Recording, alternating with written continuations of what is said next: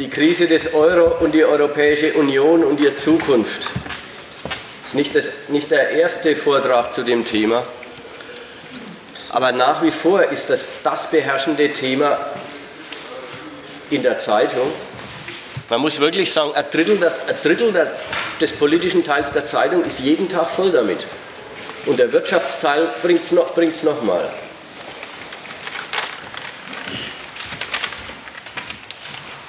Es ist das, was die Nationen am allerwichtigsten beschäftigt. Es ist der erste Tagesordnungspunkt der Politik und es ist das, womit die Völker befasst werden. Sie werden mit Beschlag genommen, sie werden vereinnahmt für ja, die jeweils nationale Vorstellung, was da fällig ist und was man da braucht und was uns da gut tut. Und dazu will ich heute immer ein bisschen was sagen. Und kaum bereitet man sich darauf vor, platzt mitten rein ein Friedensnobelpreis. Kriegt die Europäische Union einen Friedensnobelpreis? Das gibt es schon bald 60 Jahre und auf einmal kriegt sie den Preis. Und zwar wofür? Dafür, dass seit ihres Bestehens kein Krieg in Europa zwischen den Mitgliedsländern der Europäischen Union stattgefunden hat. Das geht wieder mal in der Öffentlichkeit so selbstverständlich als, na ist doch echter Leistung durch, dass man gar nicht merkt, dass das die Wahrheit der Sache nicht sein kann. Krieg zu unterlassen, Krieg nicht zu machen, das soll der Gründungsgrund und Gründungs- und Existenzzweck der EU sein. Muss man dafür riesige Institutionen gründen und Zeug machen, dass man was unterlässt?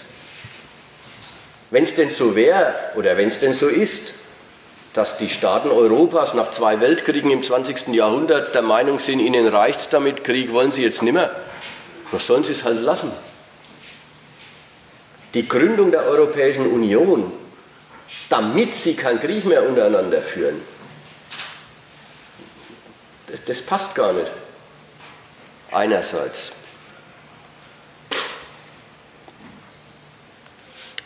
Andererseits hört man sich Adenauers Spruch mal an, der, der ist jetzt durch den Äther gegangen nochmal, und zwar im Originalton, Adenauer selbst.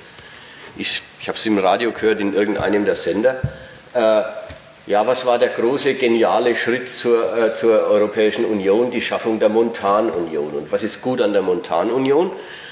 Montanunion ist deswegen geschaffen worden, weil Kohle und Stahl die Basis der Kriegsindustrie gewesen ist bis dahin. Da sagt der Adenauer wörtlich, ja, dass die Feinde von gestern in die Kriegsindustrie ihrer gestrigen Feinde hineinschauen können, also wissen, was die treiben, das schafft Vertrauen. Da merkt man noch, da ist der Standpunkt der Gegensätze der Nationen überhaupt nicht aufgegeben. Da ist der Standpunkt der, des kriegsträchtigen, äh, kriegsträchtiger Gegensätze überhaupt nicht aufgegeben, sondern der Standpunkt ist Vertrauen. Was schafft Vertrauen? Ja, wenn man dem Misstrauen, wenn man dem, dem Misstrauen Raum gibt, sich Material zu beschaffen. Oder wenn man dem Misstrauen Raum gibt, sich zu überprüfen. Also auch da geht das Argument noch total von den Gegensätzen her. Auf der anderen Seite, ich habe also erst gesagt, das kann doch irgendwie nicht die Sache sein. Auf der anderen Seite muss man den Spieß auch wieder umdrehen und sagen, diese Laudatoren aus Oslo, diese Norweger, die der EU gratulieren und selber nie eintreten würden, die wissen gar nicht, wie recht sie haben mit ihrem Spruch, dass die, Europä dass die Europäische Union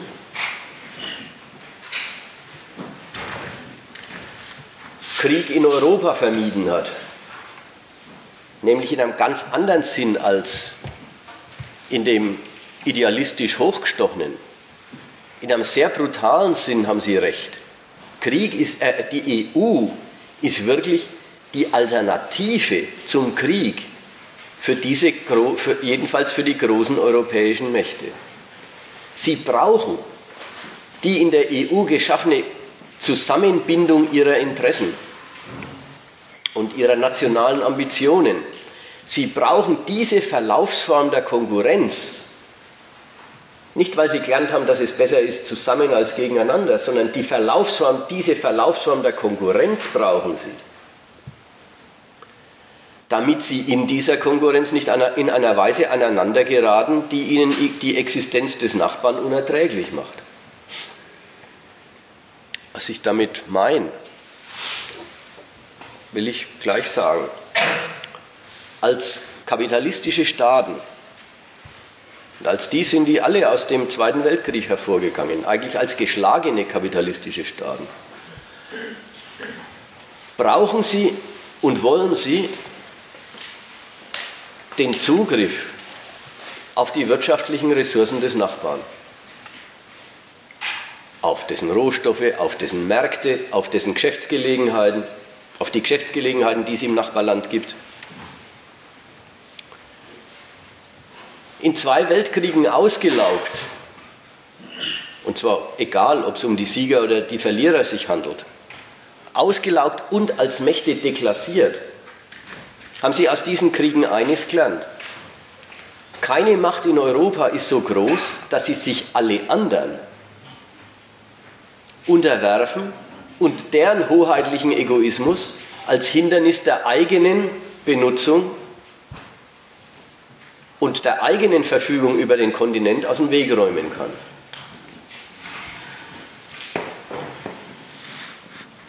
Also sie Sinnmächte, die den Zugang, die die Öffnung der Nachbarn brauchen, die sich die Nachbarn verfügbar machen wollen. Und sie sind welche, die eins wissen. Der Versuch, den Nachbarn gewaltsam verfügbar zu machen, ist schon zweimal daneben gegangen. Und daraus haben sie einen Schluss gezogen.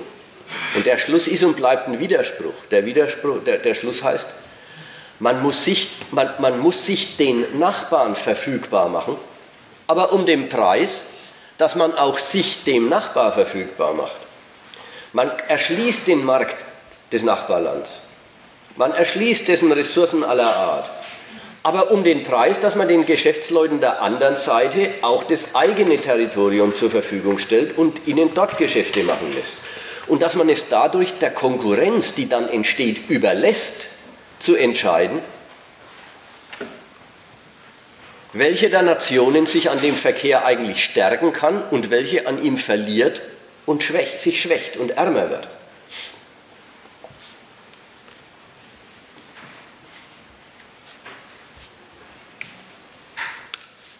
Der Widerspruch, den normalerweise Staaten eben in der Form handhaben, dass sie sich das Verhältnis von Freihandel und Protektionismus heraussuchen. Also dass sie Handel zulassen, wo sie ihn haben wollen und Handel einschränken, verbieten, mit Zöllen belegen, wo sie den Handel für die eigene Nation schädlich finden. Dieses, dieses freie Verfügen hat man aufgegeben, aus der Hand gegeben und sich gegenseitig ja, einen Binnenmarkt geschaffen, in dem die Geschäftsleute jedes Landes grenzenlos nach Maßgabe dessen, wie konkurrenzfähig sie im Verhältnis zu den Geschäftsleuten des anderen Landes sind. Geld verdienen können. Der Widerspruch, sich das aufzuerlegen, hat dabei einen starken Stachel, nämlich im Verhältnis zu der damals beherrschenden Weltmacht Amerika wussten alle europäischen Staaten, dass sie mit ihrer Wirtschaft, mit der Kapitalgröße ihrer Firmen, mit ihrem Markt viel zu klein sind.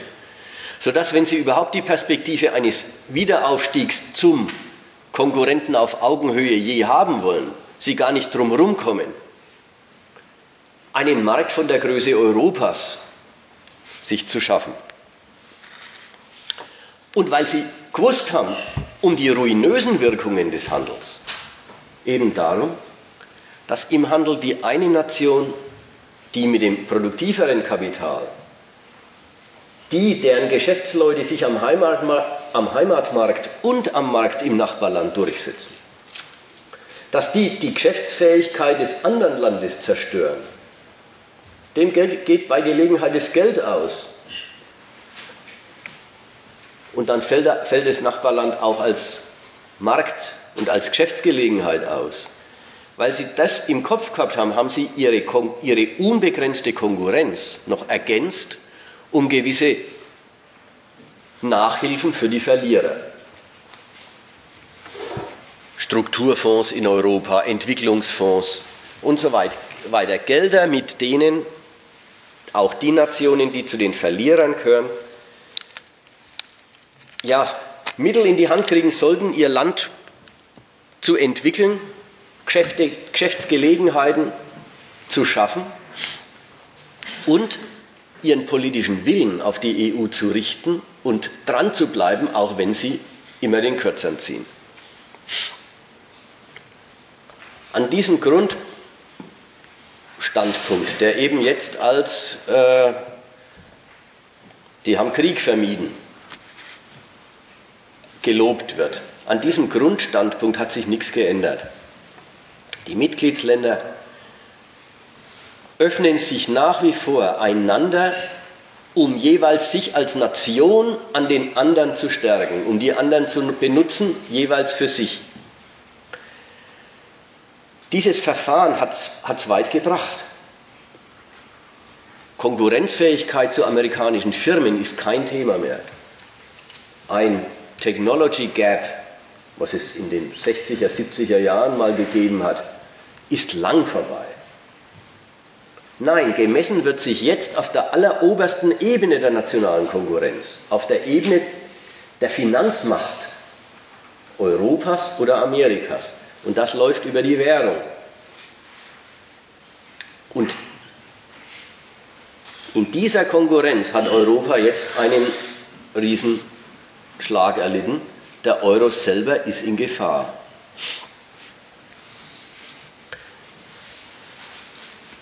Nicht der Standpunkt hat sich geändert.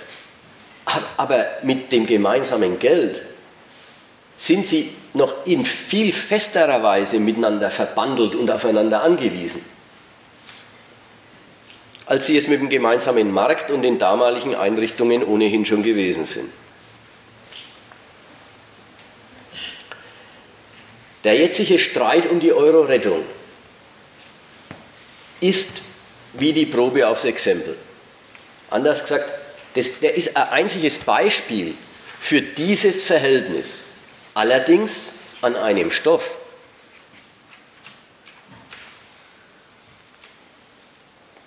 Der Distanz der Staaten zueinander eigentlich gar nicht mehr erlaubt. Schauen wir mal, was sie sich mit dem Euro eingerichtet haben und nehmen die, äh, ein paar Auskünfte darüber, aus dem raus, wie die Standpunkte der Mitgliedsländer und die Forderungen aneinander im Augenblick ausschauen. So, das wäre jetzt also der erste Schritt über den, den Streit um die Euro-Rettung. Wie sie ausschauen, die Standpunkte, und was ihr ökonomischer Gehalt ist. Also fangen wir an mit den Südländern. Die Südländer der Eurozone ja, ich sage Südländer, das kennt ja jeder. Es gibt alle möglichen Bezeichnungen, weil man sucht immer was Zusammenfassendes. PIX ist so eine Bezeichnung. Äh, gemeint ist halt Griechenland, Portugal, Italien, Spanien und noch Irland dabei. Das nicht im engeren Sinn zu den Südländern gehört.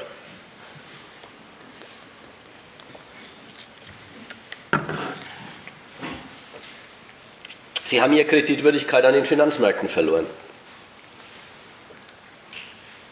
die internationalen Geldgeber, die Banken, die Investoren, die Hedgefonds, die ihnen bisher Kredit gegeben haben, ja, das Geld, das sie sich geliehen haben, haben die Länder ja alle aus solchen Quellen. Diese Investoren vertrauen nicht mehr darauf, dass dieses Geld von den Schuldnern auf ewig bedient wird und sich dadurch als Kapital bewährt. Das ist der ganz einfache Stand. Die misstrauen ihrer eigenen Spekulation auf diese Länder. Sie misstrauen ihrer eigenen Gleichsetzung von geliehenes Geld ist Kapital, von der sie ja leben, das ist ja ihr Geschäft, die Gleichsetzung. Der misstrauen sie an der Stelle und leihen den Ländern nichts mehr. Eigentlich haben die Finanzkapitalisten überakkumuliert. Sie haben Kredit in die Welt gesetzt, von dem sich für sie jetzt herausstellt, der verwertet sich nicht und deswegen ist er wertlos. Die Staaten kriegen das Urteil zu spüren als Unfähigkeit, die nötigen Haushaltsmittel für ihr Land und seien es die Mittel, um den Zinsdienst zu begleichen. Die Unfähigkeit, diese nötigen Haushaltsmittel aufzubringen. Was tun sie? Sie fordern von ihren solventen Partnern in der EU, die sollten ihnen helfen. Und zwar in der Form, dass sie der EZB, der, der Zentralbank des Euroraums, gestatten, Staatsschulden der Pleiteländer grenzenlos aufzukaufen oder Eurobonds zu, äh, zu emittieren oder dass die Staaten miteinander Euro-Schulden emittieren.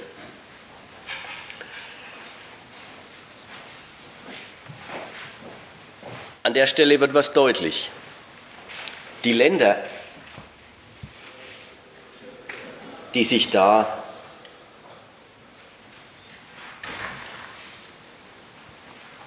an die anderen um Hilfe wenden, haben eines verloren, was normalen kapitalistischen Staaten selbstverständlich ist, nämlich die Geldhoheit.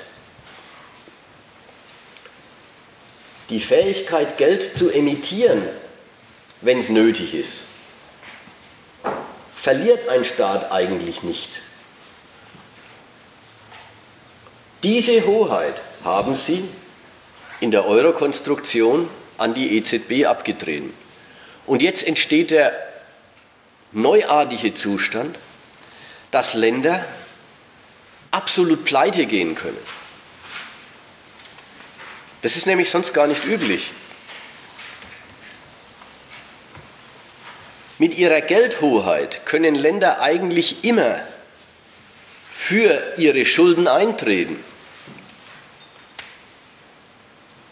Ist gleich das Geld drucken, mit dem man die Schuldner bezahlt, mit dem man die Zinsen bezahlt.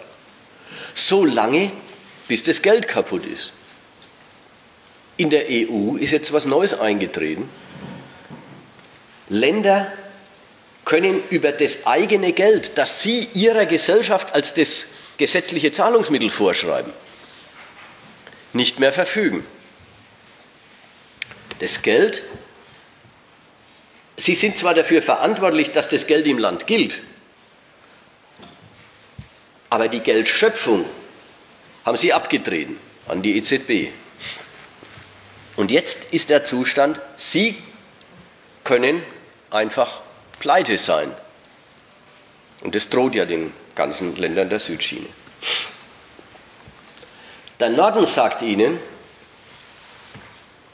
irgendwelche Hilfen gibt es schon, die gibt es ja auch längst. Aber erstmal sollen die Länder sparen, ihren Haushalt in Ordnung bringen, wettbewerbsfähig werden. Und dann würden ihre Schulden das Vertrauen der Finanzmärkte schon wieder zurückgewinnen.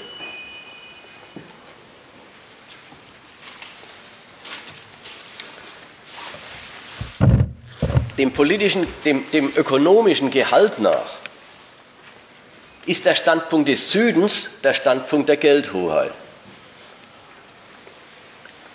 Da geht der Standpunkt nämlich, die Hoheit steht doch immer über dem Geld. Zur Not, wenn es blöd kommt, kann ein Staat immer Geld drucken.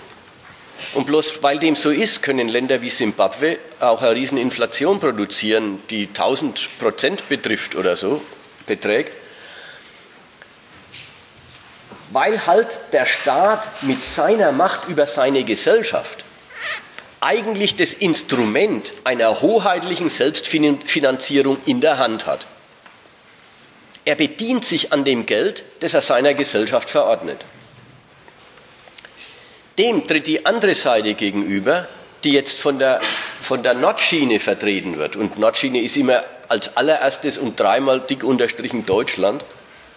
Und dann kommen noch die Niederlande und Finnland und Österreich als äh, Partner auf der Seite der Gläubigerstaaten, hauptsächlich.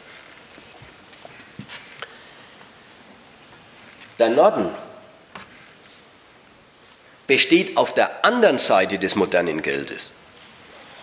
Ja, geschaffen wird das Geld durch Hoheit. Es ist nichts anderes als Geld ist nichts anderes als ein Gewaltakt der Obrigkeit.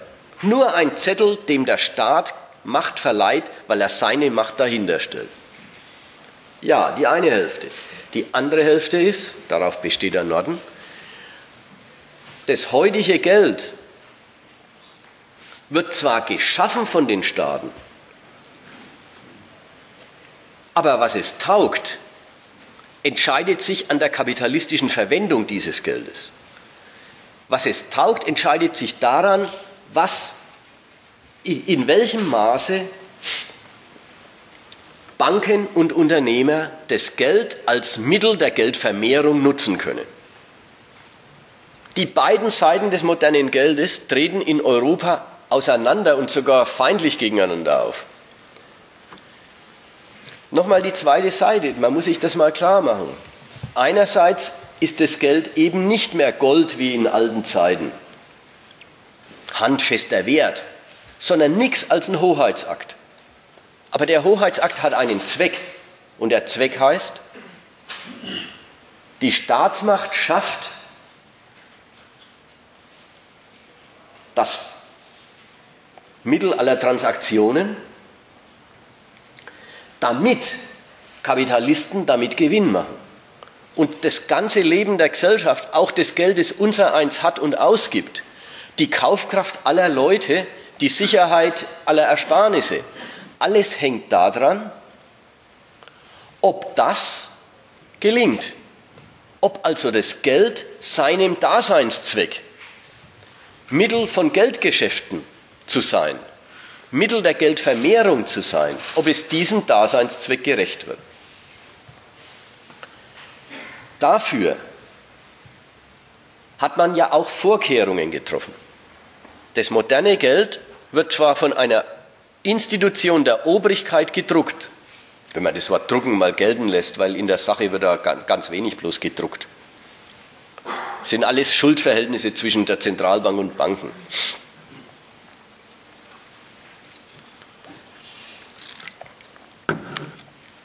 Aber wenn man mal das Wort drucken stehen lässt,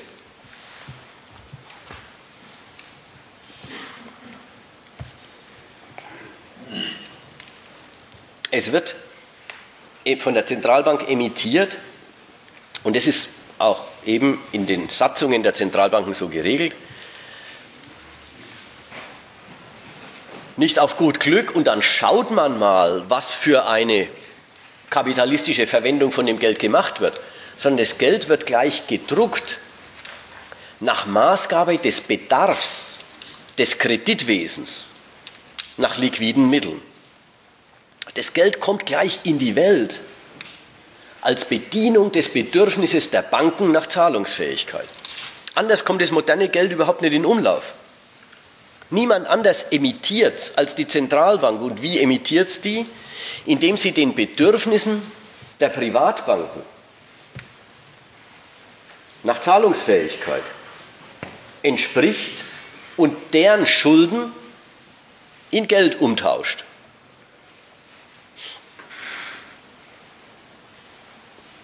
So ist gewährleistet oder so soll gewährleistet sein, dass das Geld immer nur Repräsentant gelingender Kreditgeschäfte ist dass das Geld immer in einem modernen Staat nur der Statthalter des erfolgreichen Finanzwesens ist. Und das ist es dann auch. Das Geld in seinem Wert, was es taugt, was man damit kann, wie wertstabil es ist, Das Geld repräsentiert die Rentabilität und die Stabilität des Kredits in einem Land. Das heißt immer, das Geld repräsentiert die kapitalistische Zuverlässigkeit der privaten Schulden und der Staatsschulden. Und die Staatsschulden sind dabei immer besonders heikler Posten, weil sie erstens ein riesig großer sind und zweitens Schulden, die nun definitiv nicht aus geschäftlichem Bedarf gemacht worden sind, sondern aus einem Bedarf der Obrigkeit nach Erfüllung ihrer Aufgaben. Aber da hat kein Kapitalist gesagt, ich, er weiß ein gutes Geschäft und dafür soll Geld geschaffen werden. Die Staatsschulden sind Schulden, die nicht aus Rentabilitätsgründen geschaffen worden sind.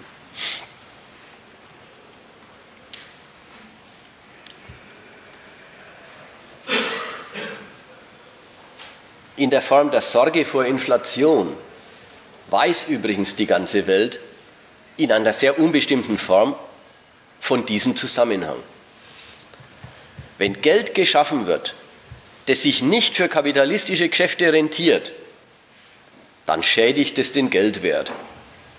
Ja, dieses, die, diese Kenntnis, die vielleicht dann ganz falsch bewiesen wird im Detail, wenn es darum geht, warum, wie geht denn das eigentlich, ist aber gar nicht wichtig.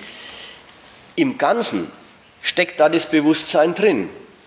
Geld ist für sich bloß ein Hoheitsakt. Dahinter steckt kein Wert, sondern bloß Macht. Und wenn Wert dahinter steckt, dann nur in dem Maß, wie kapitalistisches Geschäft dahinter steckt. So, diese Natur des modernen Geldes wird an dem Eurostreit deswegen zum, also diese Doppelnatur des modernen Geldes wird am Eurostreit dadurch zum quasi öffentlich verhandelten Gegenstand, dass die beiden Seiten des modernen Geldes polemisch gegeneinander treten und die einen sagen, man muss doch die Hoheit, des, die, die, Geldhoheit, muss man doch in der Stunde der Not betätigen dürfen die eben die Pleite sind. Und die stehen auf dem Standpunkt, ein Staat muss doch höher stehen als, als das Geld, das er schöpft. Er muss doch über dem Geld stehen. Und das stimmt ja normalerweise auch. Ein Staat, muss über, ein Staat steht über dem Geld. Und in der Stunde der Not druckt er sich's. Und da sagt jeder Staat, was ist schon die Inflation dagegen, dass der Staat kaputt geht? Und in Europa ist dieser Zusammenhang aufgelöst worden. In der Stunde der Not dürfen die Südstaaten Geld nicht drucken, weil das Gelddrucken der EZB vorbehalten ist und ihnen nicht mehr. Und die Staaten im Norden? Die sogenannte monetäre Staatsfinanzierung mit Verweis aufs Statut der EZB verweigern.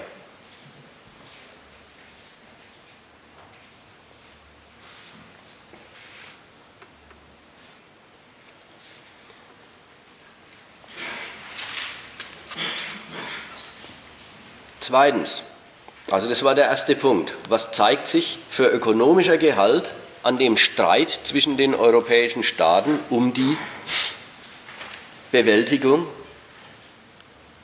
der Eurokrise. Es zeigt sich die Doppelnatur des modernen Geldes.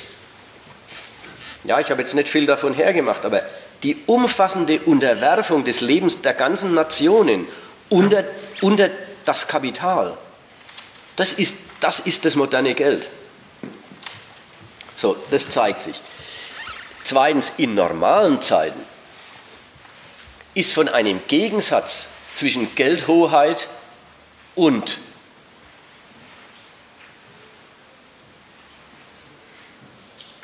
dem Gebrauch des Geldes durch die Geschäftswelt oder und der Bestätigung des Geldes durch den Gebrauch, den die Geschäftswelt davon macht, in normalen Zeiten ist von dem Gegensatz, ist, ist kein Gegensatz zu merken.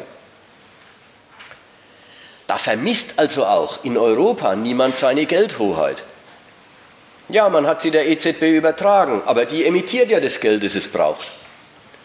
Und die Finanzkapitalisten kaufen die Staatsschulden der Mitgliedsländer und statten sie damit mit Haushaltsmitteln aus, mit denen sie ihr Staatsprogramm betreiben.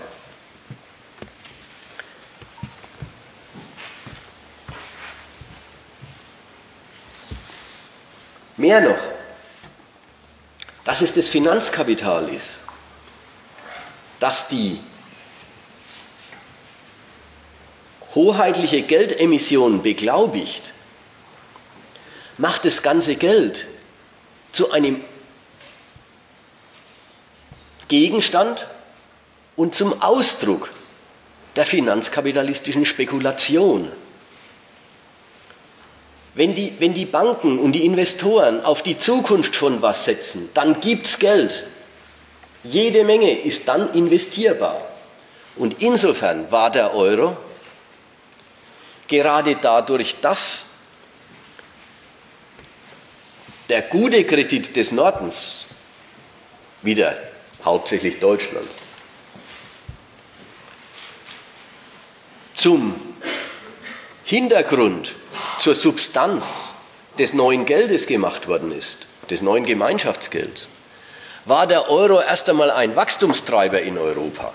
Er war das Mittel, wie die, wie die Mitgliedsländer alle und die im Süden schon gleich leichter an Kredit rangekommen sind. Und die Finanzwelt hat auf die Zukunft Europas spekuliert und die alle ordentlich mit Geld ausgestattet. Aber wie sich im Kapitalismus gehört, die Finanzspekulation, die der große Treiber des Wachstums ist, ist nicht nur Treiber der Akkumulation, sondern auch Treiber der Überakkumulation. Es wird Geld investiert, es wird noch mehr Geld investiert und wenn es sich nicht gleich lohnt, dann zeigt es bloß, dass noch zu wenig investiert worden ist und dass man bis morgen warten muss, bis es lohnt.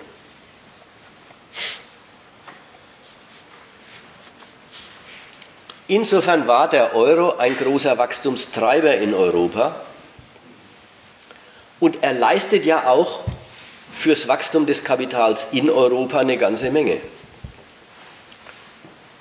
Erstens, er räumt für den innereuropäischen Handel die Schranken weg, die nationale Währungen darstellen. Ja, ist gar nicht so unwichtig. Man darf sich das nicht so vorstellen, als dass es darum gegangen wäre, was uns die quasi die Politiker da gesagt haben, wie der Euro damals eingeführt worden ist. Ja, da spart man die Umtauschkosten. Oder es ist so bequem, wenn man nicht mehr umtauschen muss. Das mag für Touristen gelten. Für die Geschäftswelt ist das Risiko der fremden Währung nicht die Umtauschkost, sondern das Wertrisiko, das in der fremden Währung steckt. Man, kauft, man, man verdient in Italien Geld, man verkauft ein Auto dorthin oder man verkauft eine Druckmaschine oder sonst was dorthin. Man verdient italienisches Geld, aber was hat man verdient? Das erfährt man erst bei Gelegenheit, wenn rauskommt, wie an den Finanzmärkten die Währung bewertet wird. Das ist ein Hindernis der Geschäfte. Nicht der Umtausch selber, sondern dass man Geld verdient und gar nicht weiß, wie viel man verdient hat. Das ist weg und es setzt die Konkurrenz in Europa ein Stück weiter frei.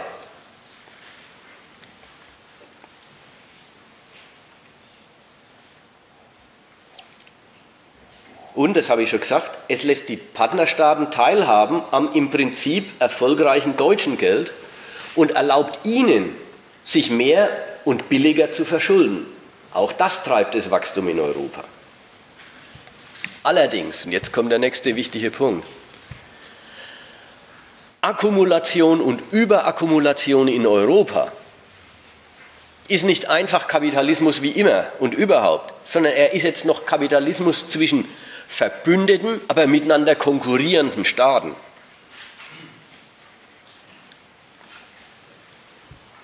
Jetzt macht sich was geltend. Nämlich Wachstum ist nicht Wachstum für alle gleichermaßen. Es stellt sich heraus, dass wiederum Deutschland mit, seiner, mit der Kapitalgröße seiner Firmen, da gehört auch als Grund dazu, dass es selber das größte Land äh, in der EU ist, dass es also von sich aus schon den größten Markt mitbringt, mit der Kapitalgröße seiner Firmen, mit der Produktivität, mit der Modernität seiner Produkte und, was man jetzt in der letzten Zeit immer öfter gehört hat, mit der unschlagbaren Niedrigkeit seiner Lohnstückkosten. dass Deutschland den europäischen Markt tendenziell quasi monopolisiert. Die Anbieter der Nachbarländer vom Heimatmarkt, vom, vom europäischen Markt, das ist jetzt schon wurscht, ob man Heimatmarkt oder deutschen Markt sagt, vertreibt. Dass also die einen an die anderen viel verkaufen und die anderen an die einen nicht annähernd so viel verkaufen können. Im gemeinsamen Geld macht es jetzt einerseits nichts aus. Andererseits müssen sie das Geld irgendwo herhaben. Und da kommt der schöne Zirkel der europäischen Überakkumulation in, in, in Blick. Nämlich den Ländern, denen das Geld ausgeht, weil sie es quasi immer für deutsche Waren ausgeben und selber nicht, an, nicht entsprechend verdienen. Natürlich verdienen die auch, die exportieren ja auch was nach Deutschland, aber die Relationen sind halt so ungleich. Die Länder bekommen das Geld, und zwar private wie öffentliche Stellen. Von wem? Von den Banken in den erfolgreichen Nationen. Geliehen. Die Banken nutzen den Überschuss, der sich als Geschäftserfolg in ihrem Land ansammelt, nutzen sie als Quelle ihrer Kreditvergabefähigkeit, vergeben den Kredit. Jetzt kann man sagen, objektiv kreditieren sie den Export, also kreditieren deutsche, natürlich auch englische und französische Großbanken, kreditieren deutsche Banken den deutschen Export nach, sagen wir, Portugal. Und andersrum ausgedrückt, Deutsche Firmen verdienen an Portugal Geld, aber was verdienen sie letztlich? Lauter offene Forderungen. Für die Firma macht das nichts aus, die kriegt das Geld ja raus. Aber in Wahrheit existiert das Geld, das sie verdient, in der Deutschen Bank als Forderung gegen Portugal.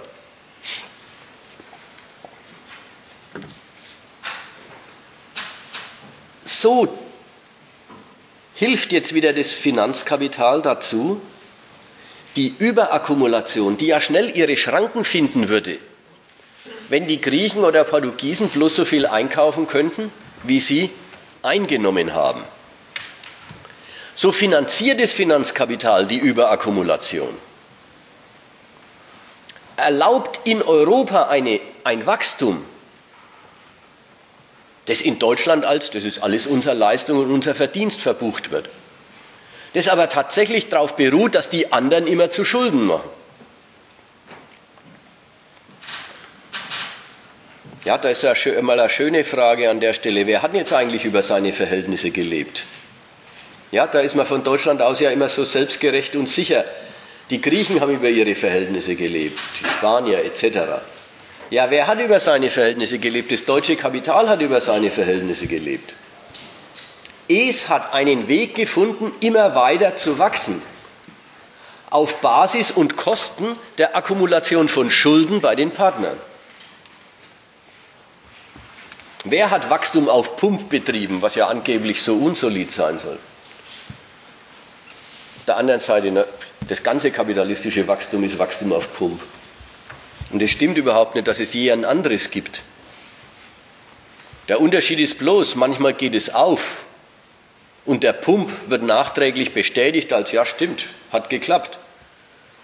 Und manchmal geht es nicht auf, dann ist Krise. Aber was nicht stimmt, ist, dass es je ein Wachstum ohne Pump gäbe. Selbstverständlich ist alles Wachstum Produkt von Kredit.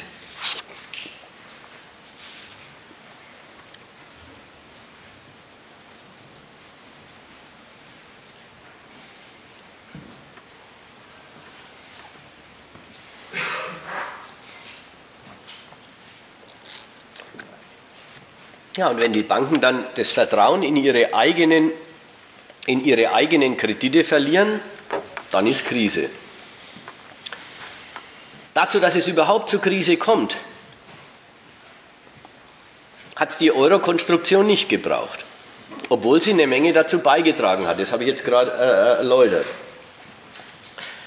Aber Krise und Überakkumulation, die gibt es überall in der Weltwirtschaft. Auch die Amerikaner, auch die Briten, auch die Japaner sitzen auf jeder Menge schlechter Schulden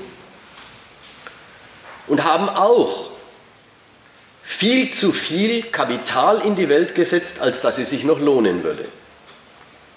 Aber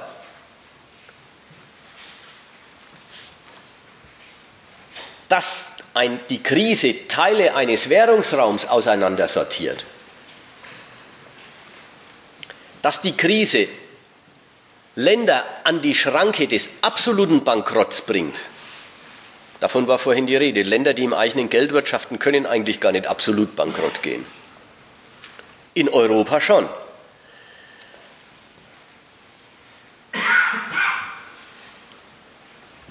Dass, es über, dass eine Krise überhaupt die Frage aufwirft, bricht der Währungsraum zusammen, das hängt an der Euro-Konstruktion. Das verdankt sich der Trennung von Geld oder der Trennung der Geldhoheit von den Ländern, die in ihm wirtschaften und der Trennung des Kredits der einen und der anderen Länder, die in dem Geld wirtschaften. Denn das ist ja die, das ist, das ist ja die Besonderheit. Ein Geld sollen sie haben, aber verschiedene Kreditwürdigkeit als Nationen. Das verstehe ich nicht. Wenn Sie ein Geld haben, dann haben Sie auch einen Kredit. Also der Zwiebelkredit ist doch ein anderer äh, als der, äh, der Deutschen. Naja, das ist jetzt eben. Das ist das Problem,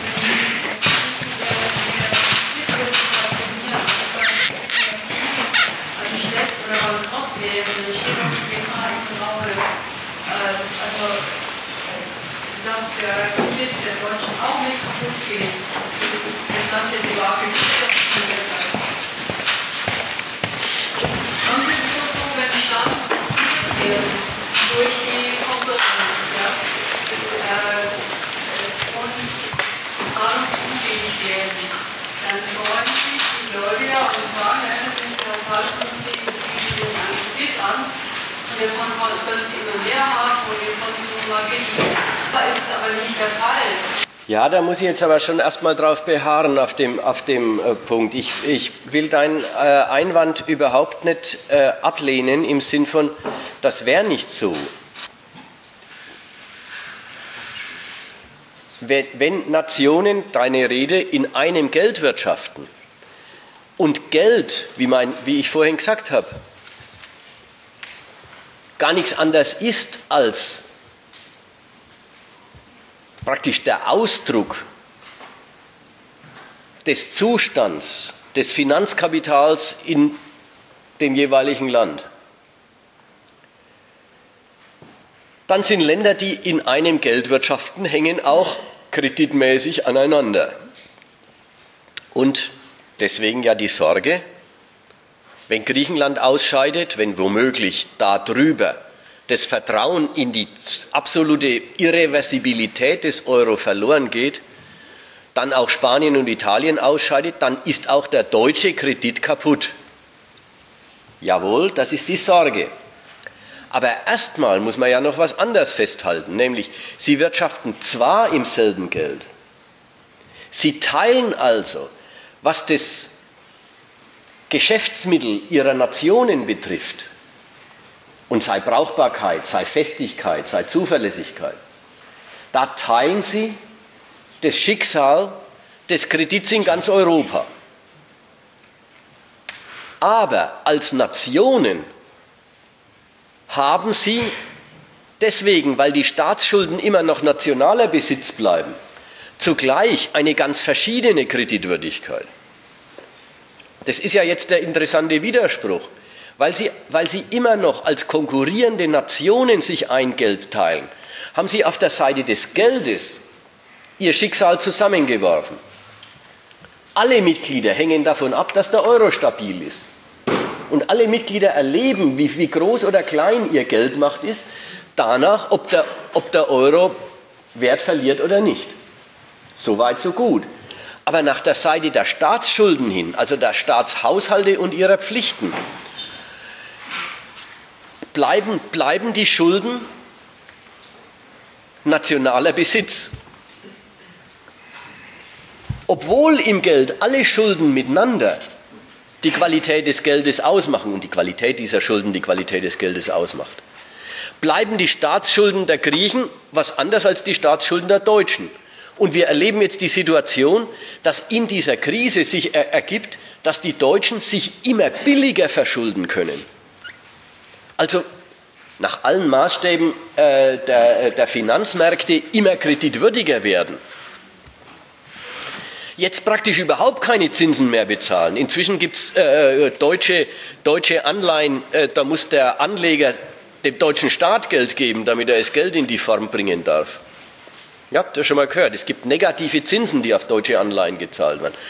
Und gleichzeitig findet auf der Seite der Griechen statt, dass sie überhaupt keinen Abnehmer ihrer Schulden mehr finden. Und wenn man jetzt fragt, zu welchem Preis griechische äh, äh, Schuldpapiere am, Welt, am, am, Finanzmarkt gehandelt werden, dann kriegst du gesagt, gestern waren es 35 Prozent im Jahr. Also das ist 35 Prozent, das ist, wenn schon emittierte Papiere weiterverkauft werden, dann kriegen sie halt irgendeinen Preis. Und jetzt finden sich nur noch Käufer, wenn sie diese sagen wir 100 Euro Griechenschulden so billig kriegen, da stehen natürlich bloß 8% drauf.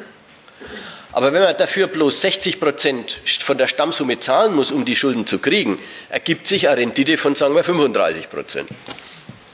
So, das ist das, wovon ich jetzt rede. Wir haben das, die besondere Situation durch die Trennung der Geldhoheit von den Nationen und die Trennung der nationalen Schulden vom Geld.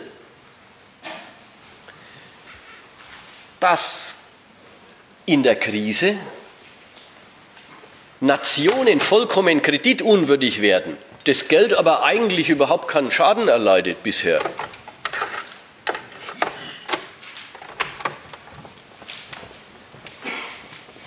Ich weiß jetzt nicht, in welchem Zusammenhang ich den Satz vorhin aufgebracht habe. Ich werde die Stelle schon wieder finden.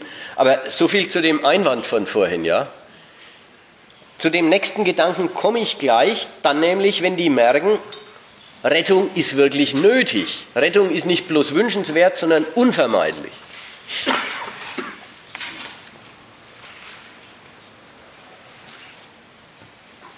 Also der, der Punkt vorhin war, die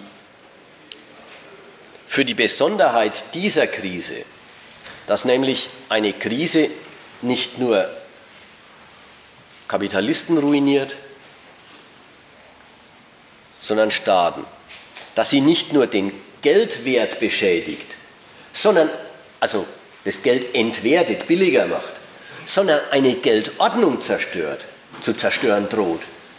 Das liegt an der europäischen Konstruktion an, Europ an eben dem, dass konkurrierende Nationalstaaten sich in ein Geld teilen. Dass sie mit einem Geld wirtschaften, aber die Konkurrenz nicht aufhören.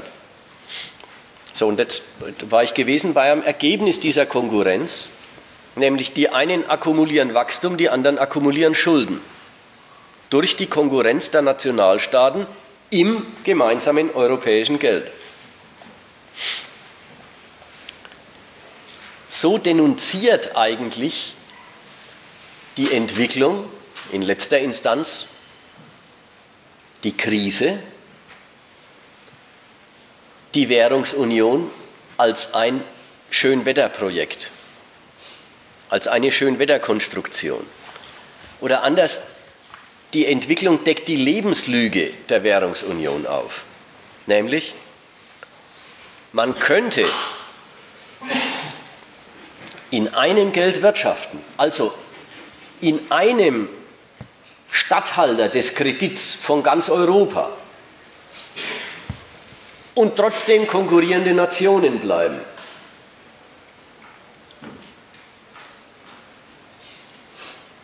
Dass das ein Problem ist, haben die übrigens, kann man auch so sagen, von Anfang an gewusst. Die ganzen Maastricht-Kriterien waren eigentlich ein Eingehen auf den Punkt, nämlich ja,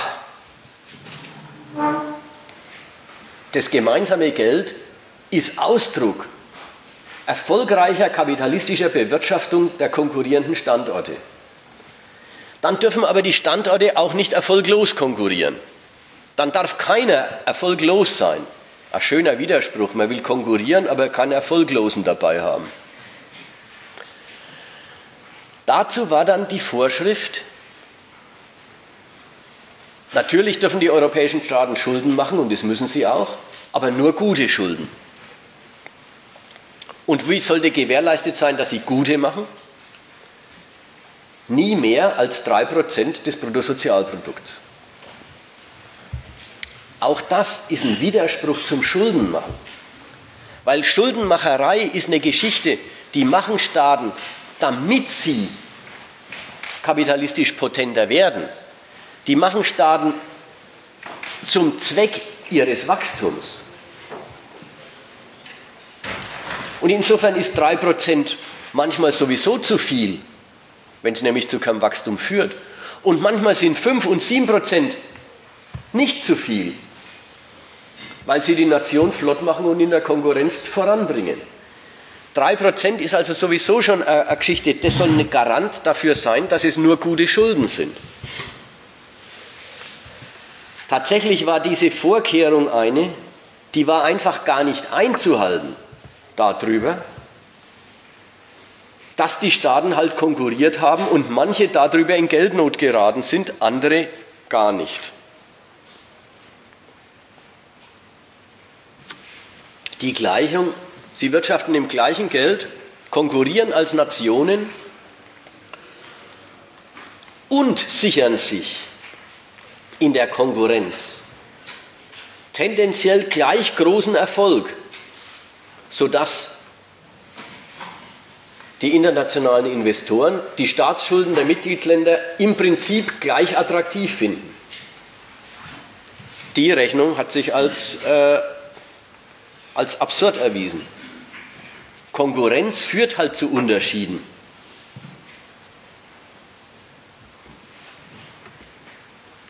So, jetzt stehen wir an der Schwelle dass Länder pleite sind und ausscheiden müssen aus dem Euroraum, rausfliegen.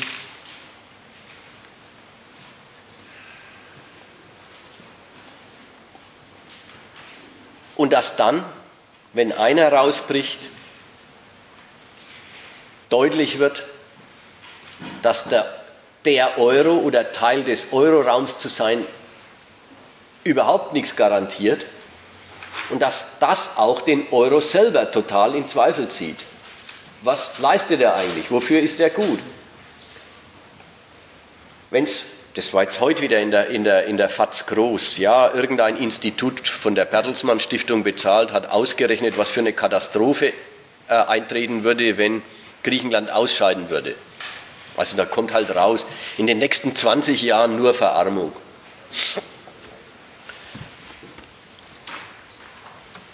Was ist dran? Dran ist,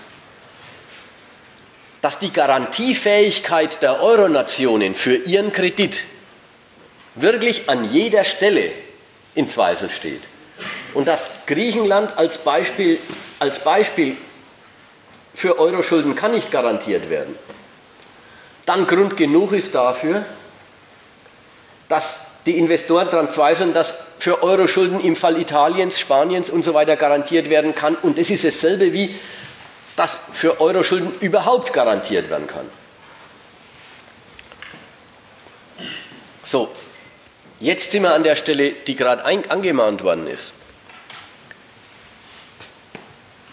Die Euro, die, die, diese, dieses, dieses, dieses Gemeinschaftsgeld konkurrierender Nationen hat es dahin gebracht, dass, sie sich, dass sich der Kredit der Nation trennt von dem Kredit, den das Geld genießt. Geht sonst gar nicht. Jetzt sind manche Nationen kreditunwürdig geworden, andere gar nicht. Und das Geld selber ist noch total kreditwürdig in der Welt.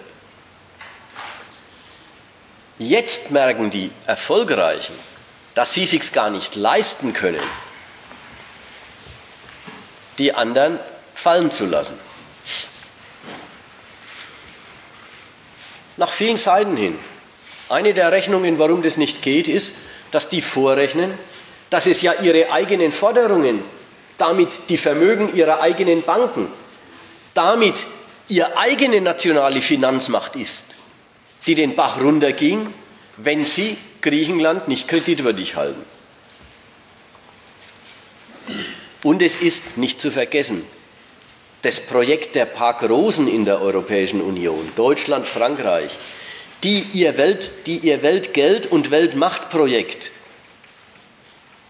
auf diesen Euroraum gründen wollten. Und sie können es abschreiben, wenn sie das nicht halten. So, das wissen sie. Also wissen sie auch, dass die Trennung von Geld und Kredit der Euro-Staaten, die sie organisiert haben, das Geld ist eine gute Sache und der Kredit mancher Euro-Staaten ist im Arsch dass sie die Trennung gar nicht aufrechterhalten können. Dass die Trennung in nördlichen und südlichen Kredit gar nicht geht, weil der nördliche Kredit aus lauter Forderungen an Süden besteht.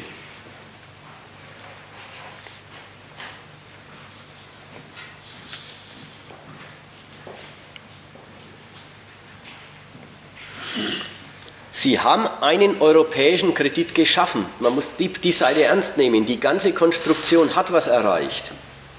Es gibt einen europäischen Kredit und der ist im Geld ausgedrückt. Und wenn die Staaten diesen Kredit und den Euroraum nicht verteidigen, dann ist ihr eigener Kredit im Arsch. Damit sind sie jetzt konfrontiert. Und man muss sagen, das wird ja auch anerkannt. Also, wenn die Kanzlerin sagt, wenn der Euro scheitert, scheitert Europa. Wenn jetzt der Schäuble sagt, ein griechischer Staatsbankrott wird sowieso nicht zugelassen, dann sind es alles Auskünfte, äh, wo, wo deutlich wird, die, die sehen, dass das nötig ist. Das wird eingeräumt.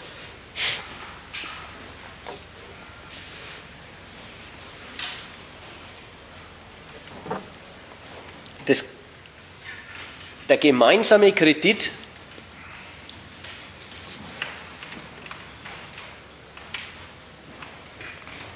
Es wird jetzt ja auch davon geredet, genau, dass, der, dass die Währungsunion so, wie sie jetzt dasteht, eine Fehlgeburt ist.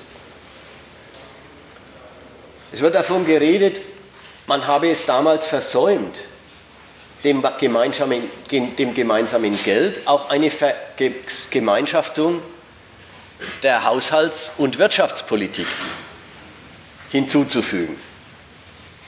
Das heißt, es wird bemerkt, dass die Trennung gar nicht geht.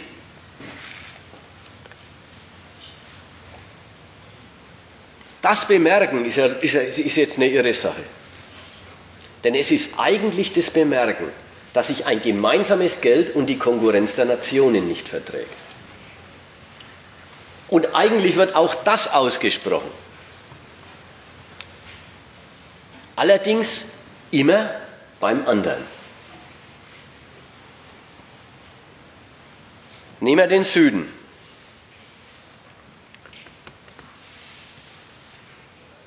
Der Süden verlangt, dass die EZB seine Schulden unbegrenzt aufkauft. Oder dass die gesamte Eurozone Eurobonds emittiert und auf der Basis die Schulden eines jeden Landes die Schulden aller sind. Gemeinsam eingestanden werden muss für die Schulden. Das wäre ein unbedingtes Eintreten für die Kreditwürdigkeit der anderen. Allerdings, das wäre auch ein Zustand, wo die Standortkonkurrenz der Nationen, für die sie sich doch den Euro geschaffen haben, völlig sinnlos wäre. Wenn die Staaten für die Schulden der anderen eintreten, wenn jeder Staat unbedingt für die Schulden der anderen eintritt, dann hat es ungefähr den Sinn, erst konkurriert man auf Teufel komm raus, dass man das Geld der anderen verdient. Und wenn man es verdient hat, kommt man für das Minus auf, das beim anderen dadurch entstanden ist.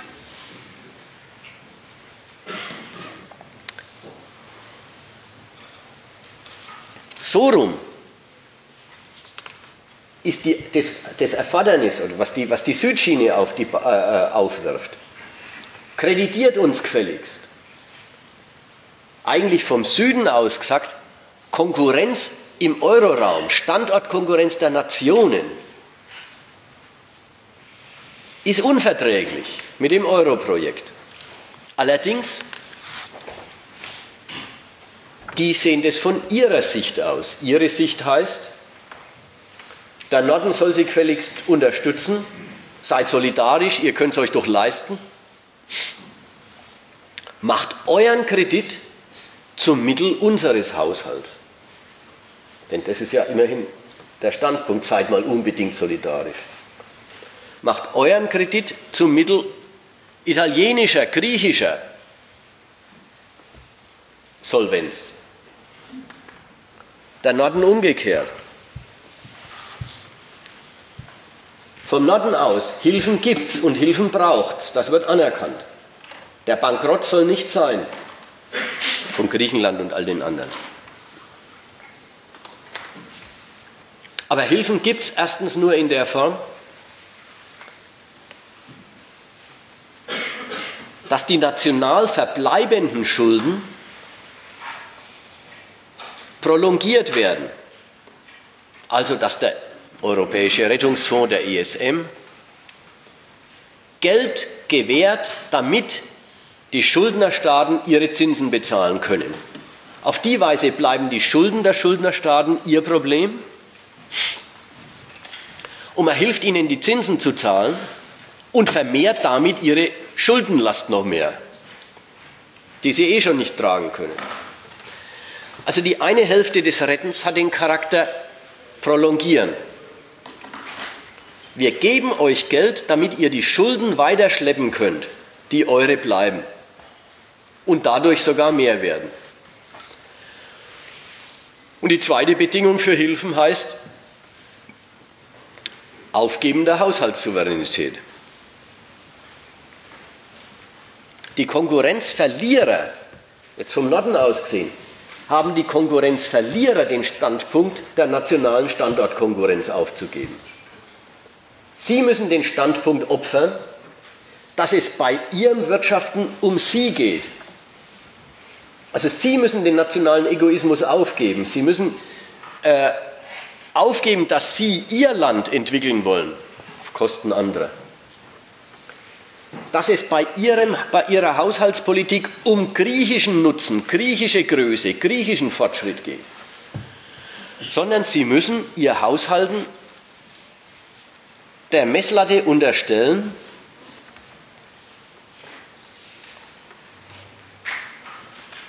schaden wir mit unseren Schulden dem Euro nicht. Sie dürfen sich Schulden nur noch, Sie dürfen Schulden nur noch machen, die Ihnen Europa genehmigt.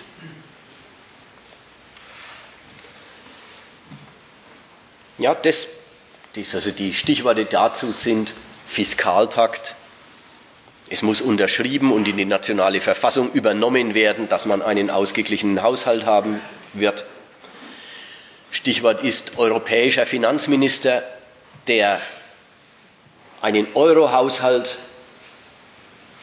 kontrolliert und nur noch zuweist und den Staaten zuweist, was ihnen aus dem Standpunkt des Euro-Finanzministers zusteht ein Währungskommissar, die neueste Forderung von Schäuble, ein Währungskommissar, der das Recht kriegt, nationale Haushalte zu kassieren. Also das ist, merkt ja auch jeder, unmittelbar formell die, ja, die, die, die Wegnahme der Souveränität der Staaten und inhaltlich die Unterordnung der Staaten unter ihren Dienst am Euro.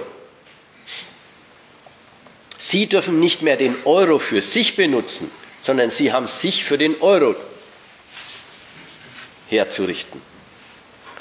Dabei tauschen die Verliererstaaten noch nicht mal ihre Haushaltssouveränität gegen einen Europahaushalt, der dann als Haushalt des Gesamtladens das Geld verteilt und überall dort Geld reinsteckt, wo ein Beitrag zu europäischem Wachstum zu erwarten ist, sondern sie tauschen ihre Haushaltssouveränität eigentlich nur gegen eine negative Aufsicht.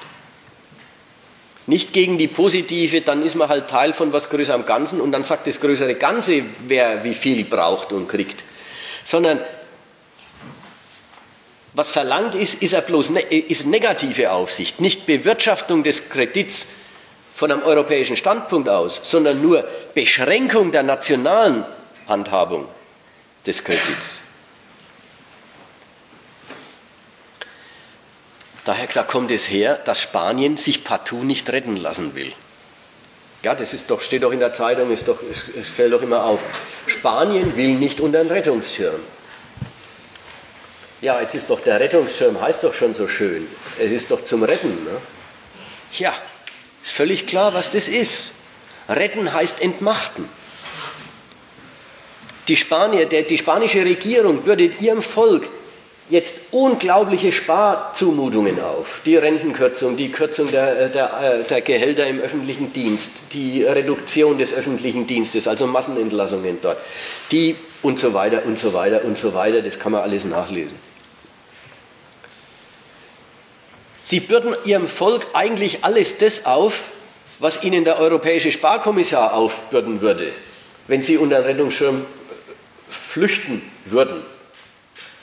Aber der Standpunkt, die nationale Souveränität dabei zu behalten, das ist nicht bloß ein, form, äh, formeller, quasi formeller Stolz, spanischer Stolz oder so, äh, sondern das ist, der, das ist der Standpunkt, es muss doch bei allen Opfern um den Fortschritt Spaniens gehen.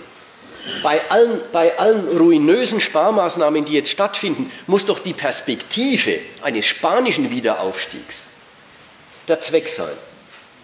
Und auf den müssen Sie verzichten, wenn Sie unter den Rettungsschirm gehen. Weil der Rettungsschirm heißt, ihr kriegt von Europa aus gesagt, was ihr dürft und lassen müsst. Und da ist euer Dienst an Europa, und der ist wesentlich negativ definiert, keine Schulden machen. Der Zielpunkt.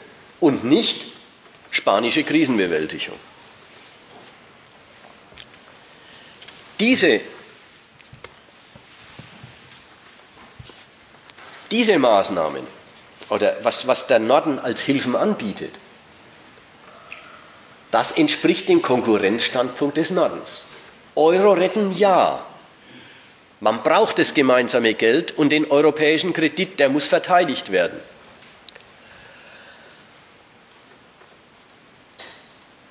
Aber nicht so, dass man den Vorteil gegenüber den Schwachmagen aufgibt. Die Sicht des Nordens heißt die Verlierernationen,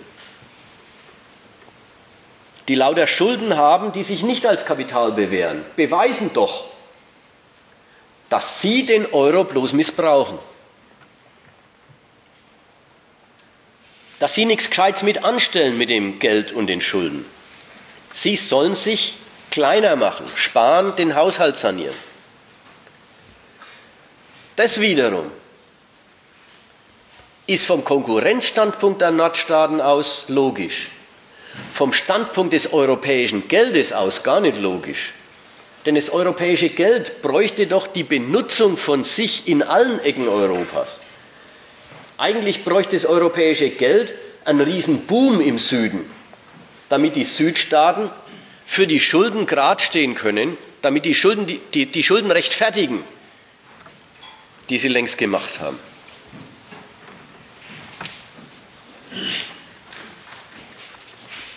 Also es ist eine sehr merkwürdige Art und Weise, wie in Europa entdeckt wird,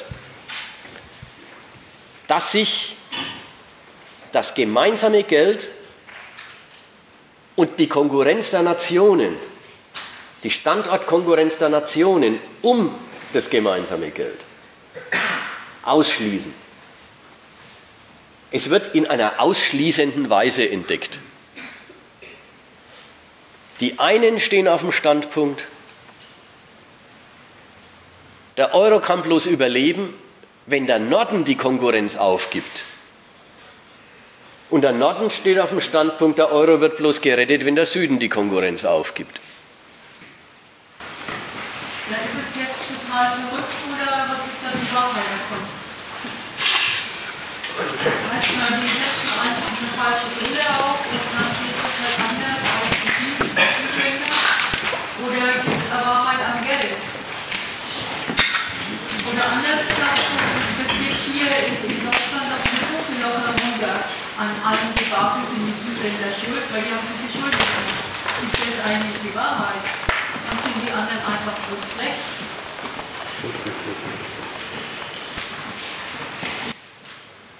Das letzte äh, ist schon behandelt worden in dem Vortrag. Von wegen, die einen haben bloß Schulden gemacht, die anderen haben sie die Schulden machen lassen und haben mit den Schulden überhaupt ihr Wachstum organisiert. Also das war schon gesagt. Das, der Beitrag zu, die Griechen sind faul und die Griechen sind ineffizient und so weiter, dazu war schon was gesagt. Aber du, das andere ist doch viel gewaltiger als dieses letzte Argument. Ich habe gedacht, da kommt raus, dass äh, das, was der Norden akkumuliert hat, worauf er setzt, wir sind kreditwürdig, ist doch nichts anderes als das Minus, das die anderen gemacht haben. Also akkumuliert haben sie und das Resultat davon ist, dass es bei den Süd- und sonstigen Ländern als Minus drinsteht, was die anderen als, als äh, was die anderen äh, würdig macht und was ihnen die Finanzmärkte honorieren damit, dass sie ihnen ihre Staatsschulden für 0% abnehmen. Das ist nicht stimmt, dass, die, dass, die, dass der Süden das Geld schlecht gemacht hat sondern dass der Kredit in Europa überhaupt äh, über die Krise ins Trudeln gekommen ist.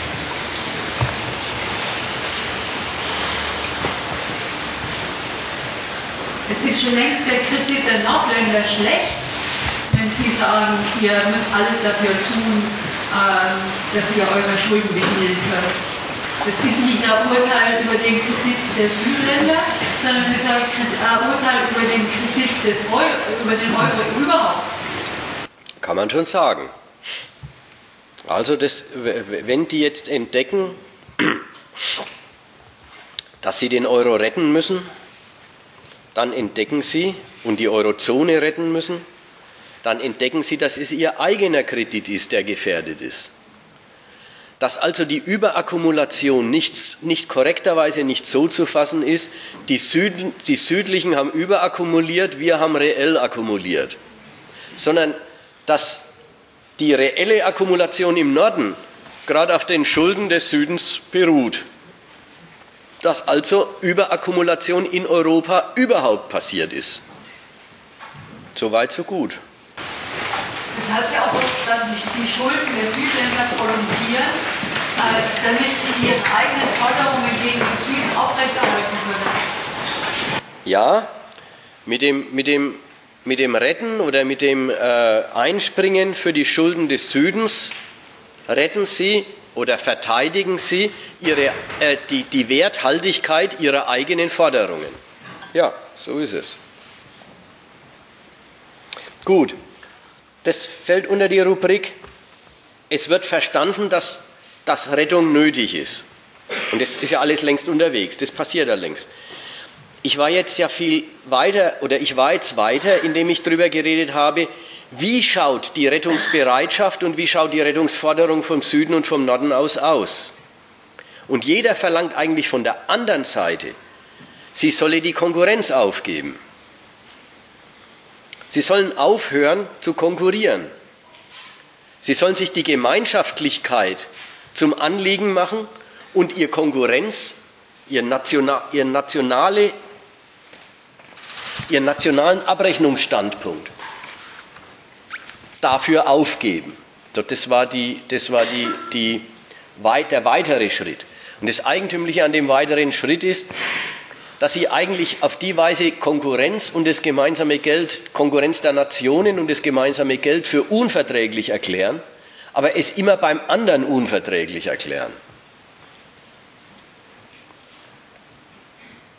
So, und da, dazu habe ich jetzt die Frage, was ist jetzt das eine falsche Sicht oder ist das die Sache oder wie? Ja, so hast du doch da vorhin äh, angefangen mit einem äh, Beitrag. Da muss ich sagen, da, da tue ich mich halt das einzusortieren. Ich würde erst mal sagen, das sind die nationalen Standpunkte, die sich betätigen. Und die, die würde ich nicht unter äh, falsche Sicht, tatsächlich ist es anders oder korrekte Sicht der Lage verbuchen, sondern das ist halt der betätigte Nationalismus im Gemeinschaftswerk.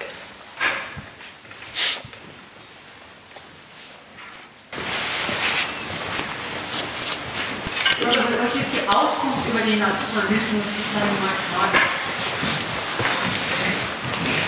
Also ich will einfach festhalten, dass diese einseitigen Sichtweisen, ja, diese Ausgangspunkte eigentlich nichts anderes als die, anders als die anderen. Ja, ja. Haben Sie jetzt über denselben Gegenstand, äh, weil Sie nationale Bilder aufsetzen, äh, stellt sich bei den einen auf den Kopf äh, und bei den anderen nicht?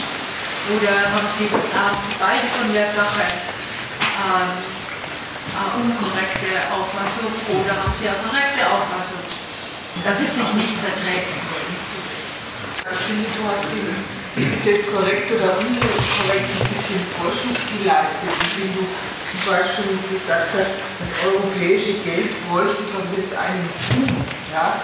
Und sowas denke ich ehrlich gesagt nicht sagen, weil das heißt ja, es gäbe einen, wenn jemand den echten Standpunkt des europäischen Geldes einnehmen würde, dann würde ihm jetzt ein Brief verhelfen, weil die das aber nicht machen. Ja?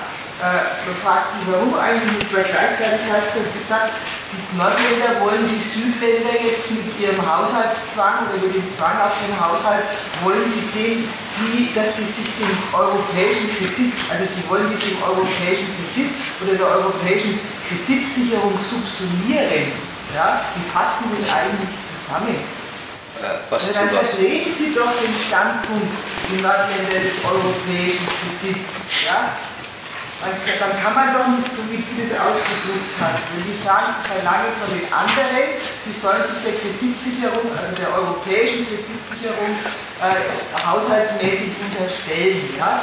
Ihr Haushalt hat dem zu dienen, ja? durch Sparen. Ja? Und wie verhält sich dazu deine Aussage, dass du quasi gegen die Nordländer sagst, äh, der, das europäische Geld bräuchte doch jetzt einen Boom, und zwar dadurch, dass man eben nicht spart, sondern Wirtschaftsförderung macht. Das letzte, das letzte fällt mehr unter die Rubrik, äh, so ist es nun mal in der Krise. Wenn das Kapital sich nicht lohnt, dann bräuchte es Wachstum, weil das tut es ja gar nicht, aber wie man es herbringt, ist gar nicht klar. Was die, was, die, äh, was die Nordstaaten gegenüber den Südstaaten machen, ist auf jeden Fall äh, ein Schrumpfprogramm. Also die andere Seite, die Amerikaner haben sich doch für genau den entgegengesetzten Weg aus der Krise entschieden. Kommen ja auch nicht raus. Die geben Geld aus wie die Teufel. Die, die, die, die, die äh, pumpen jetzt jedes Monat 40 Milliarden in den Markt.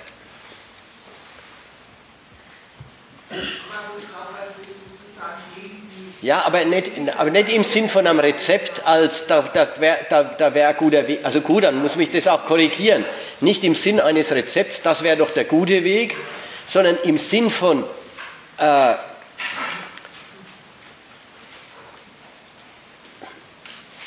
der unlösbare Widerspruch, der in der Krise da ist für Staaten, der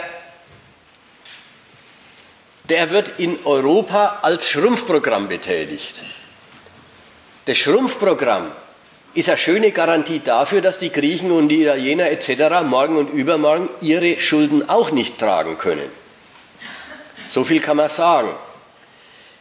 Die Umkehrung, man müsste das Gegenteil machen, ist überhaupt nicht objektiv, das will ich nicht vertreten, weil das Gegenteil machen, das hängt ja immer noch davon ab, ob Geld reinpumpen auch Wachstum bewirkt. Das ist ja so klar gar nicht. Also deswegen, es gibt so rum und so rum keine Lösung. Es ist halt Krise, es ist halt die Zeit, wo, wo, wo Kapital vernichtet wird, weil es zu viel davon gibt. Und In der Lage macht Europa dieses, eben dieses. Die, die Erfolgreichen verlangen von den anderen Schrumpfung. Ein Königsweg, dass die Schulden dadurch haltbar werden von den anderen, ist es wirklich nicht. So, so negativ kann man das sagen. Ob das Gegenteil ein Königsweg wäre, ist sehr die Frage. Also soll es auch nicht empfohlen sein. Ja, dann kommt ja. mal was gesagt, dass das bisher nicht gefallen ist, weiß ja. auch nicht genau, welche Bedeutung das hat, ja, das mit diesem, ähm, äh, wie komme ich, also, was sagen Sie, wie man aus der Krise rauskommt von Ihren gegensätzlichen Konkurrenzstandpunkten her? Ja? Was du jetzt gesagt hast, war ja, äh, also dass du das eingeordnet hast, das sind äh, eh alles, das sind Versuche eines konkurrierender Staaten, diese Überakkumulation äh, äh, zu beseitigen, ohne dass äh, Kapitalvernichtung passiert. Ich will da immer mal sagen dazwischen. Übrigens, das kann man jetzt als letztes nicht sagen. Natürlich ist die, Krisenpolitik des Nordens im Verhältnis zum Süden schon eine, die äh, will nicht Kapitalvernichtung verhindern, sondern die legt Wert darauf, die Kapitalvernichtung dort drunten zu halten. Also zu lokalisieren, einzugrenzen auf die südlichen Mitgliedsländer. Dort geht doch jetzt jede Menge kaputt. Firmen, Staatsagenturen, der Haushalt selber kommt ja überhaupt nicht in Ordnung. Das ist schon eine Weise von großer Kapitalvernichtung. Aber die soll halt nicht hier stattfinden, sondern da drunten. Und dann soll sie den Euro nicht treffen, obwohl er Teil des Euro-Wirtschaftsgebiets äh, abschifft drüber. Ja, aber das, das, das sieht meine Frage eigentlich eher in der Wahrheit des Ökonomiesystems. Äh, indem man dieses Programm so auflegt, äh, kann man den, der Südländer nicht trennen von dem der Nordländer, sondern auswerten. Wenn man darauf aufmerksam, wenn ihr uns weiter schrumpft, dann schadet euch das irgendwann total. Dann geht ihr euer Geld auch ab. Das ist also der Kredit in Europa doch ein gemeinsamer Kredit. Aber du, du, du, argumentierst, als ob du jetzt den Südländern in ihrem Konkurrenzstandpunkt einfach recht geben wolltest.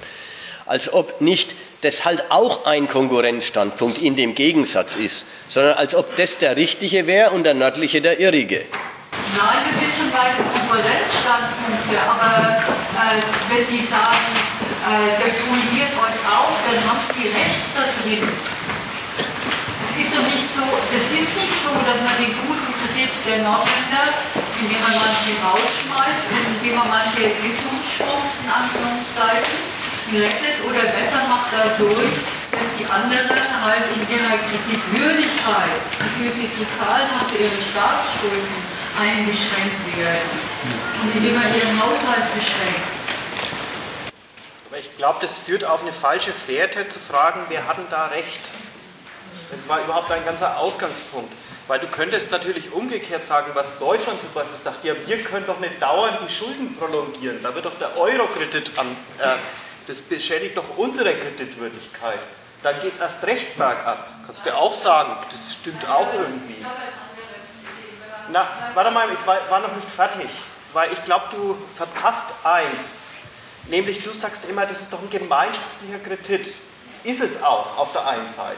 Die wirtschaften in einem Geld und was bei den einen sich als Schulden akkumuliert hat, sind bei den anderen die Forderungen. Darauf verweist du immer. Nichtsdestotrotz sind es konkurrierende Nationen, die in diesem Geld wirtschaften. Also gibt es notwendigerweise konkurrierende Standpunkte. Da kann man nicht sagen, ist, ist das eine wahr oder ist das andere falsch. Aber ich kann schon trennen, auch wenn ich die Standpunkte sehe, ja, von jeder Brille aus ist das äh, anders beurteilt, Südstandpunkt oder der andere. Was ist denn jetzt die Sache? Jetzt ist, ist der Kredit der europäische Kredit schlecht, weil der Südkredit schlecht ist? Oder ist der europäische. Das ist schon beantwortet. Du darfst dir nicht immer wieder dieselbe Frage stellen. Dann habe ich es überhört. Wenn du fragst, was ist die Sache, dann musst du sagen, ein widerliches Konstrukt von imperialistischen Benutzungsabsichten gegeneinander, äh, äh indem sich die Konkurrenznationen voneinander auch noch abhängig gemacht haben. So, Und da, kannst du nicht, da kann man nicht sagen, ähm, die einen sind die Opfer von den anderen. Oder also im, im Lauf der Akkumulation in Europa haben die einen akkumuliert auf Kosten der anderen, was die einen als Ruin verzeichnen, die anderen als Plus. Ja, eingelassen haben sie sich alle drauf, weil sie sich Wachstum davon versprochen haben, und zwar für sich. Und es ist für den Süden auch ein Jahrzehnt lang eingetreten. Dann ist halt irgendwann nicht mehr eingetreten. Man muss ja mal sagen, man, man muss vorsichtig sein in, dem, in, diesem, in diesem Gemisch. Äh, äh, ach Gott, man kann ja auch sagen, Opfer der Konkurrenz, sie sind die Verlierer der Konkurrenz, die im Süden. Das kann man ja sagen, das stimmt ja. Aber deswegen dürfen wir nicht so tun, wie deren Absichten hätten irgendwas Besseres als die im Norden. Sie sind halt die Verlierer einer Konkurrenz, wo sie dasselbe wollten wie die anderen, nämlich. Ich möchte nochmal, versteht ihr, da, kann man nicht, da kommt man nicht weiter an der Stelle, als das ist das Konstrukt, das wir hier vor uns haben. Staaten tun sich zusammen, weil sie sich durchs Zusammentun besser aneinander bereichern wollen und weil sie damit besser gegenüber dem Rest der Welt dastehen wollen. So, diese Kombination, sie tun sich zusammen, nicht weil sie einfach sagen, komm, machen wir gemeinsame Sache, sondern weil sie den anderen mehr benutzen wollen, besser, effektiver benutzen wollen. Und dann kannst du nur am einzelnen, eine einzelne Stadion und was da immer eingeklagt wird und man damit was Demokratie dabei und mehr Beachtung sagen, ist bei allen Fortschritten von Finanzkrise zu Eurokrise diese Widersprüche, die sich konkurrierende Nationen zu einem Gemeinschaftswerk zusammentun, um in der Welt gegen die Dollar einen Konkurrenzdruck aufzumachen, bis sie diese Widersprüche immer weiter vorantreiben, weil der Grundwiderspruch nationale Rechnung und Gemeinschaftswerk natürlich nicht aufzulösen ist. Das wollen die doch nicht auflösen. Die stehen doch weiter auf dem nationalen Standpunkt. Jetzt löst sich das so auf, dass das Geld angegriffen wird. Aber trotzdem ist wieder der dass es das optimale Geld als Konkurrenzprojekt nach außen wird angegriffen darüber, über den immanenten Widerspruch, dass sich imperialistische Nationen zusammentun, um sich aufeinander zu bereichern und gegen die Rest der. Imperialistischen Zirkel kommen die nicht mehr. Ja, man muss auch sich hüten zu sagen, und weil sie jetzt mal so verbandelt sind, zwingt sie das gemeinsame Geld schon zur Vernunft, wenn sie sonst nicht vernünftig sind. Ähm, das ist heikel, das ist nicht der Fall. Auch da kann man ja noch so sagen, das kursiert ja auch praktisch in der, in der politischen Debatte. So, das wird jetzt viel, viel gesagt, dass, man die, dass die Währungsunion, wie sie eingeführt worden ist, äh, natürlich einen Geburtsfehler hatte, habe ich vorhin schon gesagt, dass man eben da die gemeinsame Geldverfassung nicht um eine gemeinsame Wirtschafts- und Finanzpolitik ergänzt hat. Und weil das sei, mehr sei damals nicht durchzusetzen gewesen, heißt es dann, bei Kohl habe da alles gemacht, aber mehr ging nicht. Und dann kommt noch der Satz, aber dafür habe man ja einen Sachzwang zur immer weiteren Einigung in die Landschaft gesetzt. Und jetzt merkt man, was Wahrheit und Unwahrheit dieses Sachzwangs ist. Die Wahrheit, die man ja gar nicht leugnen kann, ist, die haben sich auf Gedeih und Verderb voneinander abhängig gemacht. Sie hängen wirklich miteinander an dem gemeinsamen Kredit, der Ausdruck ihrer aller Erfolge ist, der eine Summe aus ihrem kapitalistischen Erfolg ist. Aber es sind nach wie vor lauter Konkurrenznationen, die da voneinander abhängen und die den Übergang zu, dann machen wir gemeinsame Sache, überhaupt nicht vorhaben, weil das überhaupt den Zweck durchstreichen würde, warum sie sich überhaupt darauf einlassen. Jeder hat sich ja bloß darauf eingelassen, um als Deutschland, als Frankreich daran zu gewinnen. Man merkt, sogar, äh, also der, der Fortschritt, dass sie immer abhängiger voneinander werden, führt nur dazu, dass die Gegensätze immer unvermittelbarer werden. Das ist dass der Stoff, wo man sagt, machen wir nochmal einen Kompromiss, dass der Stoff, das ist doch der ganze Weg Europas, immer noch ein Kompromiss, und unverträgliche Sachen in kleinste Schritte auflösen, die dann doch irgendwie gangbar sind. Dass der Stoff dafür immer enger wird, Im Grund wollen diese ganzen nationalistischen Monster immer bloß die Souveränität der anderen wegräumen, nie die eigene. So, und in, dem, in, in diesem Ding wursteln sie jetzt dahin. Und das, jetzt merkt man, das kann man wirklich Tag für Tag, aber das bringt gar nicht mehr viel theoretischen Gehalt. Jetzt kann man Tag für Tag die nächste Ebene der Debatte studieren. Und die ist wieder, wie könnte man zusammenbinden, dass Deutschland Eurobonds ablehnt, eine Finanzierung der Südstaaten, aber über die Prolongierung der Kredite hinaus auch zugeben muss, dass nötig ist Drittens die Finanzierung aber nur macht unter der Bedingung, dass sie als Erziehungsmaßnahme wirkt. Und das zusammenbinden mit Frankreich, das eine, das diese ganze Konditionalität, also diese Abhängigkeit von Erziehungswirkung ablehnt und sagt, wir könnten noch einen europäischen Rückfallfonds gebrauchen. Jetzt gibt es die Debatte über, könnte man nicht einen Euro-Haushalt machen. So, kein Mensch weiß bisher, wo das Geld dafür herkommt, also welche, aus welchen Quellen der einsammeln soll, wo es finanziert wird. So, jetzt streiten Sie an Eurohaushalt. Ja, das könnte man machen. Jetzt haben Sie ein neues Feld der Gemeinsamkeit. Ein Eurohaushalt könnte man machen. Deutschen sind dafür, Franzosen sind dafür. Im nächsten Augenblick kommt raus, wenn, dann wollen Sie ganz Gegensätzliches damit. Jetzt ist das wieder bloß eine Formel für einen neuen Gegensatz. Deutschland würde einen Haushalt, wie klein auch immer, akzeptieren, wenn er den Zweck hat, den Schuldnerstaaten bei den selbstverständlich grausamen Maßnahmen zur Steigerung ihrer Wettbewerbsfähigkeit unter die Arme zu greifen. Also was die Deutschen sich immer gut vorstellen können, die Jugendarbeitslosigkeit bekämpfen. Frankreich will ganz was anderes. Also, und so kommt täglich ein neuer Vorschlag auf den Tisch, wird diskutiert, wird entweder fallen gelassen oder in irgendwas transformiert und es geht weiter und weiter und es ist überhaupt nicht zu sehen, ob es am Schluss eine Euro-Rettung gibt, ob es am Schluss ein, äh, doch ein, ein Abbrechen der Eurozone gibt, ob sich wer durchsetzt und wirklich die anderen sich unterordnet oder in welcher Kombination von Durchsetzung und Konzession der Zirkus weitergeht. Aber in die Richtung muss man gar nicht selber denken. Es reicht doch zu sagen, was da gegeneinander steht.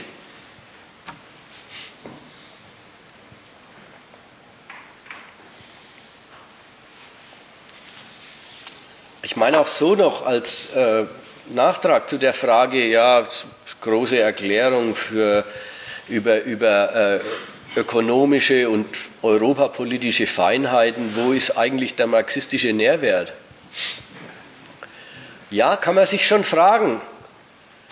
Aber mindestens so viel steckt ja wohl drin, dass man erkennen kann, dass in keiner der Alternativen irgendwas steckt, woran Linke Geschmack finden können. Es ist ja auch eine schöne Sache noch mit dem Friedensnobelpreis, ja, wo gesagt worden ist vom Nobelkomitee, es ist gerade jetzt in dieser Zeit, wo es in Europa so schwer wird, äh, wird da nochmal ein Zeichen gesetzt und man erinnert dran, für was Europa eigentlich da war, als dieses Friedenswerk, ja, was so irgendwie auch so eine Idee ist, das muss jetzt alle darin unterstützen, in ihrem Willen zusammenzuhalten und dieses tolle Werk weiterzutreiben. Und man sagen muss, an der Krise kann man das gleiche Gegenteil wieder davon ablesen, von der Idee, es ist ein Friedenswerk äh, zum Wohle von der Menschheit. Nämlich, dass man auch an der Krise jetzt lesen kann, an dem Punkt, den eigentlichen Urzweck der Europäischen Union und dass das glatte Gegenteil von Bürgerverständigung ist, die Dienlichkeit für die europäische Einwohnerschaft. Aus dem Gesichtspunkt raus nochmal die, die Fallen, die da drin stecken. Nehmen wir die griechischen, die spanischen Demonstranten, die sich gegen, die sich gegen diese Austeritätspolitik in ihren Ländern wehren. Objektiv gesprochen, stehen die mit ihren Demonstrationen und, und, und äh, fast schon und Straßenkämpfen und was sie da radikaler oder nicht so radikal treiben, objektiv stehen die gegen die Europäische Union und gegen ihre Staaten. weil ihre Staaten ihnen ja das alles antun, um sich zu retten und flott zu machen. Und sie demonstrieren ja auch immer gegen ihre Regierung. Ekelhaft werden die Demonstranten, sobald sie, den, äh, sobald sie um ihren Existenznöten Gehör zu verschaffen, ihr Elend als Index der Demütigung ihrer Nation durch Europa vortragen. Und dann halt die Merkel mit Hakenkreuz und so weiter und für das Reich und so weiter und dann für ein freies Griechenland, für ein freies Spanien eintreten. Da merkt man dann schon, dann, dann werden sie richtig, dann, dann wird ihr ganzer Protest, er, er gewinnt Gewicht selbstverständlich. Und zwar dadurch, dass er nationalistisch wird. Dass er die Rolle der eigenen Nation in dem Verbund hochhebt. Das droht jetzt im Norden nicht so, die sich ja nicht als Opfer hinstellen. Wenn es da welche gibt, dann sind es die rechten, die rechten Kritiker des Euro, wie Gauweiler und so weiter. Das sind welche, die sind, die sehen eigentlich in allen Maßnahmen der Euro-Rettung, die die Regierung akzeptiert oder nötig findet, in allem Geld, das aufgewendet wird, damit der Kollaps vermieden wird, sehen die immer nur einen, quasi einen Verrat am deutschen Egoismus. Wir zahlen für die, wir lassen uns die was kosten. Die wissen irgendwie gar nicht, wie sehr Deutschland längst an denen hängt. Also die, die, sehen überhaupt nicht den nationalen Charakter dieser Rettungen, wenn sie eigentlich immer bloß äh, quasi Selbstlosigkeit drin entdecken und angreifen. Na und für Linke gibt es höchstens eine Falle. Das ist mehr in die euro-idealistische Ecke zu rutschen. Dass man den, den äh, Standpunkt einnimmt, eben mehr wie die Südschiene es auch fordert, äh, seid solidarisch, ihr könnt es euch doch leisten. Dann meint, das Geld, das da locker wird, würde wirklich für griechische Rentner sein und nicht für die Rettung der deutschen Forderungen an Griechenland und, und nicht für die Rettung der europäischen Geldmacht.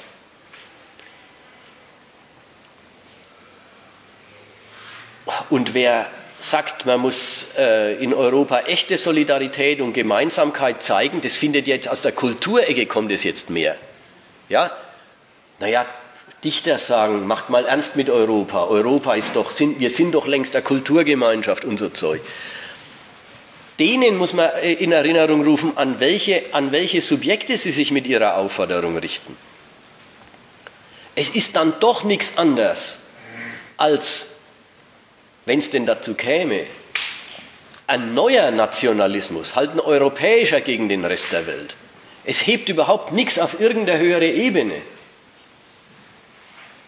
Also auch die Alternative ist, hat überhaupt nichts mit einer äh, Verbesserung der Welt zu tun. Also das jetzt bloß zu dem, so viel zeigt, das sollte doch so eine Abhandlung über, was, worum geht es da, was heißt da Solidarität? Was heißt da Disziplin?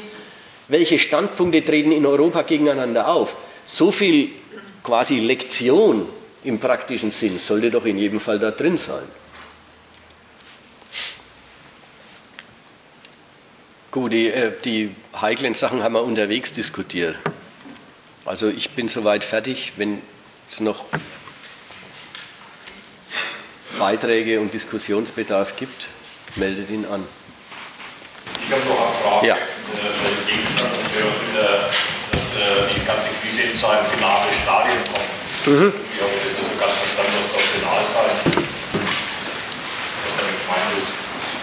Das Wort final hat, also ich habe das jetzt hier eigentlich machen wollen mit äh, die Gegensätze, die sonst in der EU seit ihrem Anfang in der Form von jeder will vom anderen was anders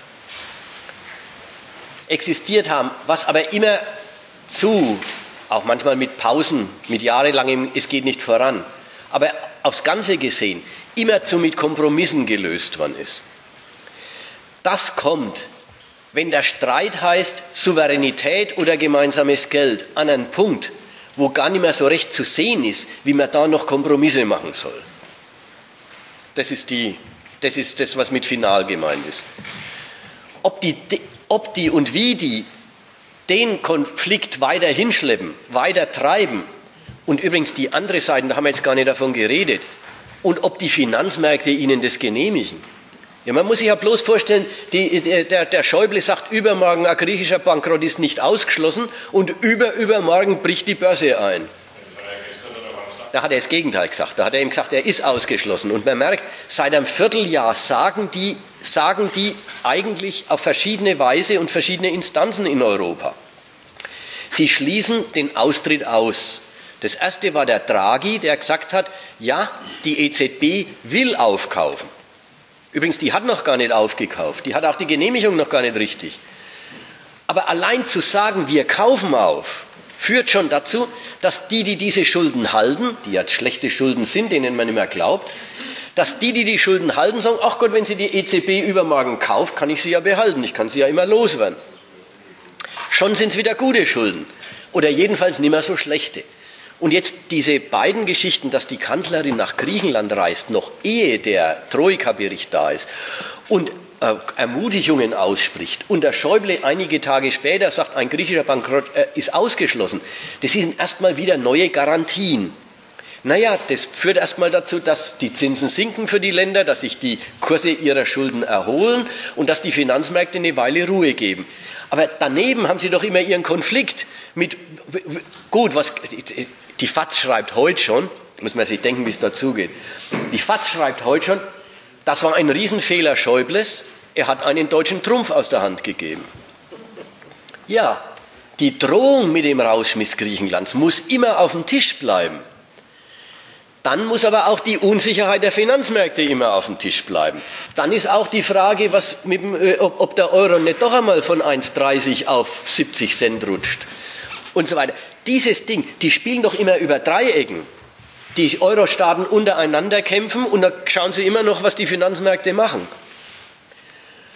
Insofern ist es überhaupt nicht absehbar, und da will man auch nichts zu sagen, wie, wie sich dieser Konflikt weiterschleppen kann oder Abbruch findet oder eine Lösung findet oder durch Neuerungen an den Finanzmärkten zu neuen Schritten gezwungen wird oder zum Aufgeben gezwungen wird.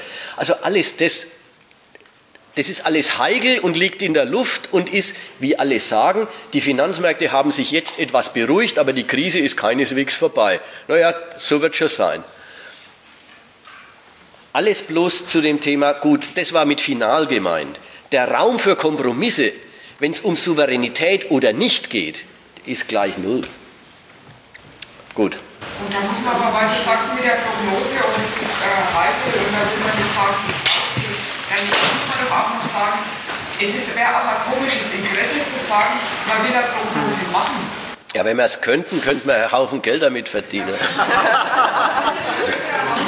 aber man will es nicht in der Zeitschrift reinschreiben, die äh, gegen das Projekt Euro aufhetzen will, weil das, das sollte nicht ein Argument sein, die sind internationale Staaten. Wenn ist es ein Wunder drüber, wo man an dem was zeigen will, was die umtreibt und wie wenig man davon hält. Aber der Reiz kommt nicht raus, dass man sagt, und das ist jetzt vorbei, früher oder später. Ja. Das wäre ganz komisch, das wäre ein ganz abseitiges Anliegen. Die Überschrift anders verstanden, das mit dem Final. Dass, die, dass das Final heißt, was bereits in der Euro-Konstitution angelegt ist, in den Widerspruch 17 konkurrierende Staaten haben eine gemeinsame Kritik, in dem sie wirtschaften. Äh, damit ruinieren sie ihren Kredit. Das liegt in der Sache, dass das jetzt zum Ausdruck kommt und passiert. So habe ich das verstanden. Und final heißt eigentlich das Wort, wird was jetzt offenbar, was schon in der Sache angelegt ist. Also das Final, Final heißt Endstadium. Ja, Endstadium. Also das ist aber der Behauptung, dass der Kredit Europas ruiniert ist.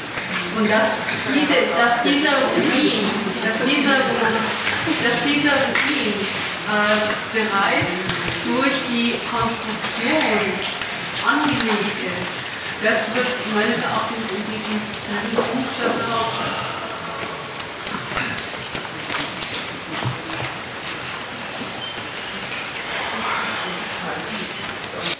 Ja, ja, wer hat's gesagt? Was soll denn das heißen? Das war richtig. Ja, ja. Was soll denn das heißen? Ja, dass der europäische Kredit kaputt ist, in der Weise, wie er jetzt kaputt ist. Aber nicht, aber nicht als und morgen gibt es den Euro nimmer oder und morgen ist der Euro 20 Amiscent wert.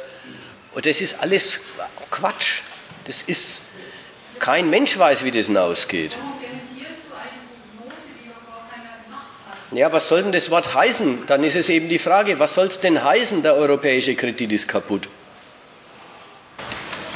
Das über das, eigentlich was du ausgeführt hast, dass das Akkumulationswerk Europas äh, gezeitigt hat, dass, die, dass das, was die einen akkumuliert haben, das Minus der anderen ist. Ach, das finde ich, das ist ein Zwischenargument, das gehört irgendwo hin, das ist klar, das hat auch seinen Platz, aber das ist nicht die, äh, das ist nicht die große Einsicht, auf die es da jetzt heute angekommen ist. Muss man auch sagen, ja wieder, was sollte eigentlich der Reiz an einem Gedanken sein?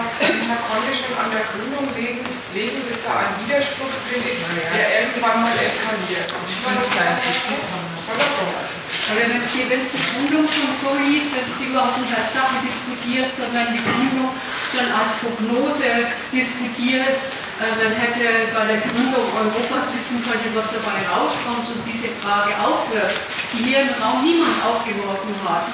Äh, nachher kann man das runtermachen.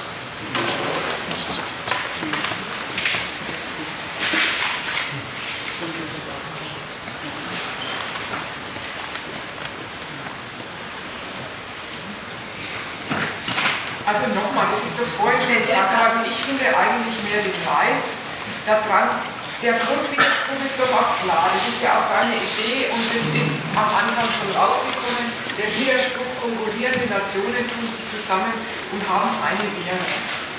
Aber die Sache, wo man hier argumentieren will äh, und auf was man den Finger legen will, ist die Sache, da haben sie sich zu einem Einigungswerk zusammengetan auf dem Standpunkt, gegeneinander konkurrieren zu wollen und das zeitigt seine Widersprüche.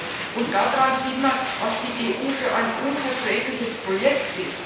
Nämlich für die Leute, die in den Nationen leben, die dafür haftbar gemacht werden, dass ihr, also der nationale Standpunkt ihrer Heimat gegen andere durchgesetzt wird, dass sie darum ringen, ähm, wer größeren wirtschaftlichen Erfolg hat, welches Finanzkapital das mächtigere ist, wer die Schulden der anderen bezahlt, darum geht es. Jetzt an der ganzen Welt. Das ist doch gerade speziell Europa zu fällt. Und das war das, und es ist doch heute Abend vorgekommen, dass die ihren Verein gegründet haben, sich alle davon versprochen haben, gegen, gegen äh, die Konkurrenz äh, USA zu wachsen, rauskommen, dass das Wachsen, was sie mit ihren Mitteln bewerkstelligen, in dieser Konstruktion ein gemeinsames Geld der 17 Staaten, dass das die einen ruiniert und die anderen in ihrem Plus das Minus der anderen ständig prolongieren.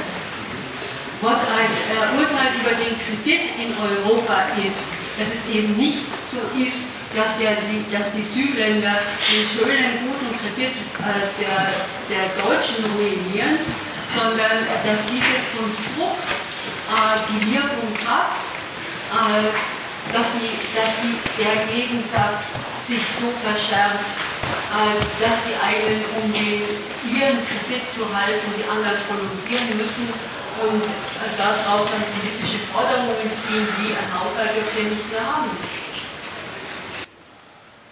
Ja, gegen all das ist nichts einzuwenden. Es ist bloß, das war nicht. Ja. Genommen, glaube ich, ist das, äh, was du gesagt hast zu dem Final, ich will jetzt dann, wenn wir es mal auf mit dem blöden Wort, und das, was die Maria gesagt hat, das doch, passt doch gut zusammen. Also, wenn man es richtig auffasst.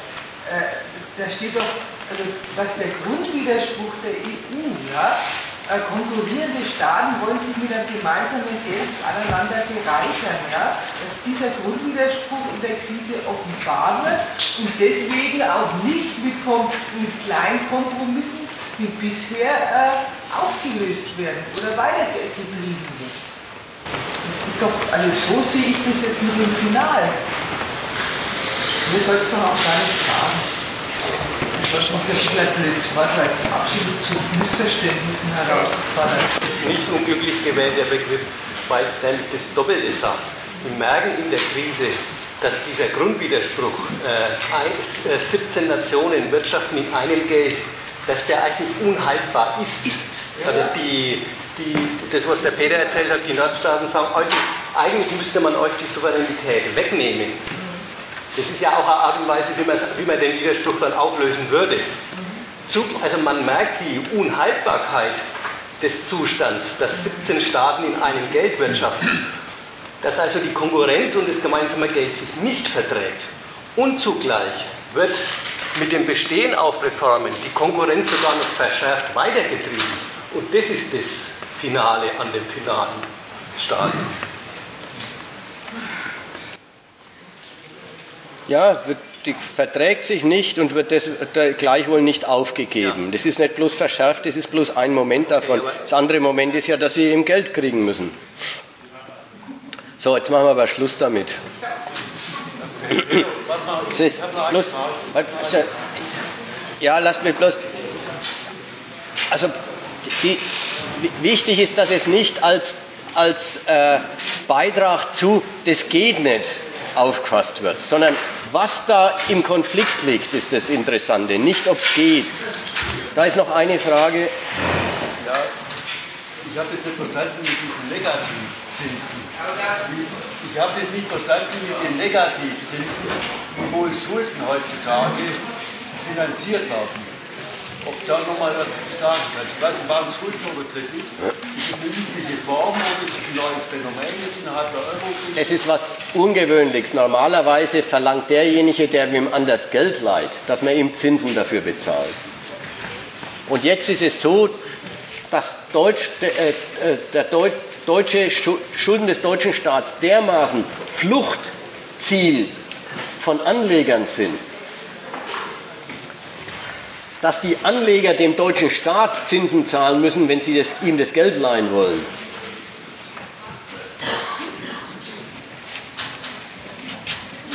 Und das ist nicht üblich, das ist was ganz Seltenes. Die, geben dem, die, leihen dem Staat, die leihen dem deutschen Staat äh, 100 Euro und am Ende des Jahres kriegen sie 97 zurück. Weil das als sicherer Standort gilt, ja. Gut.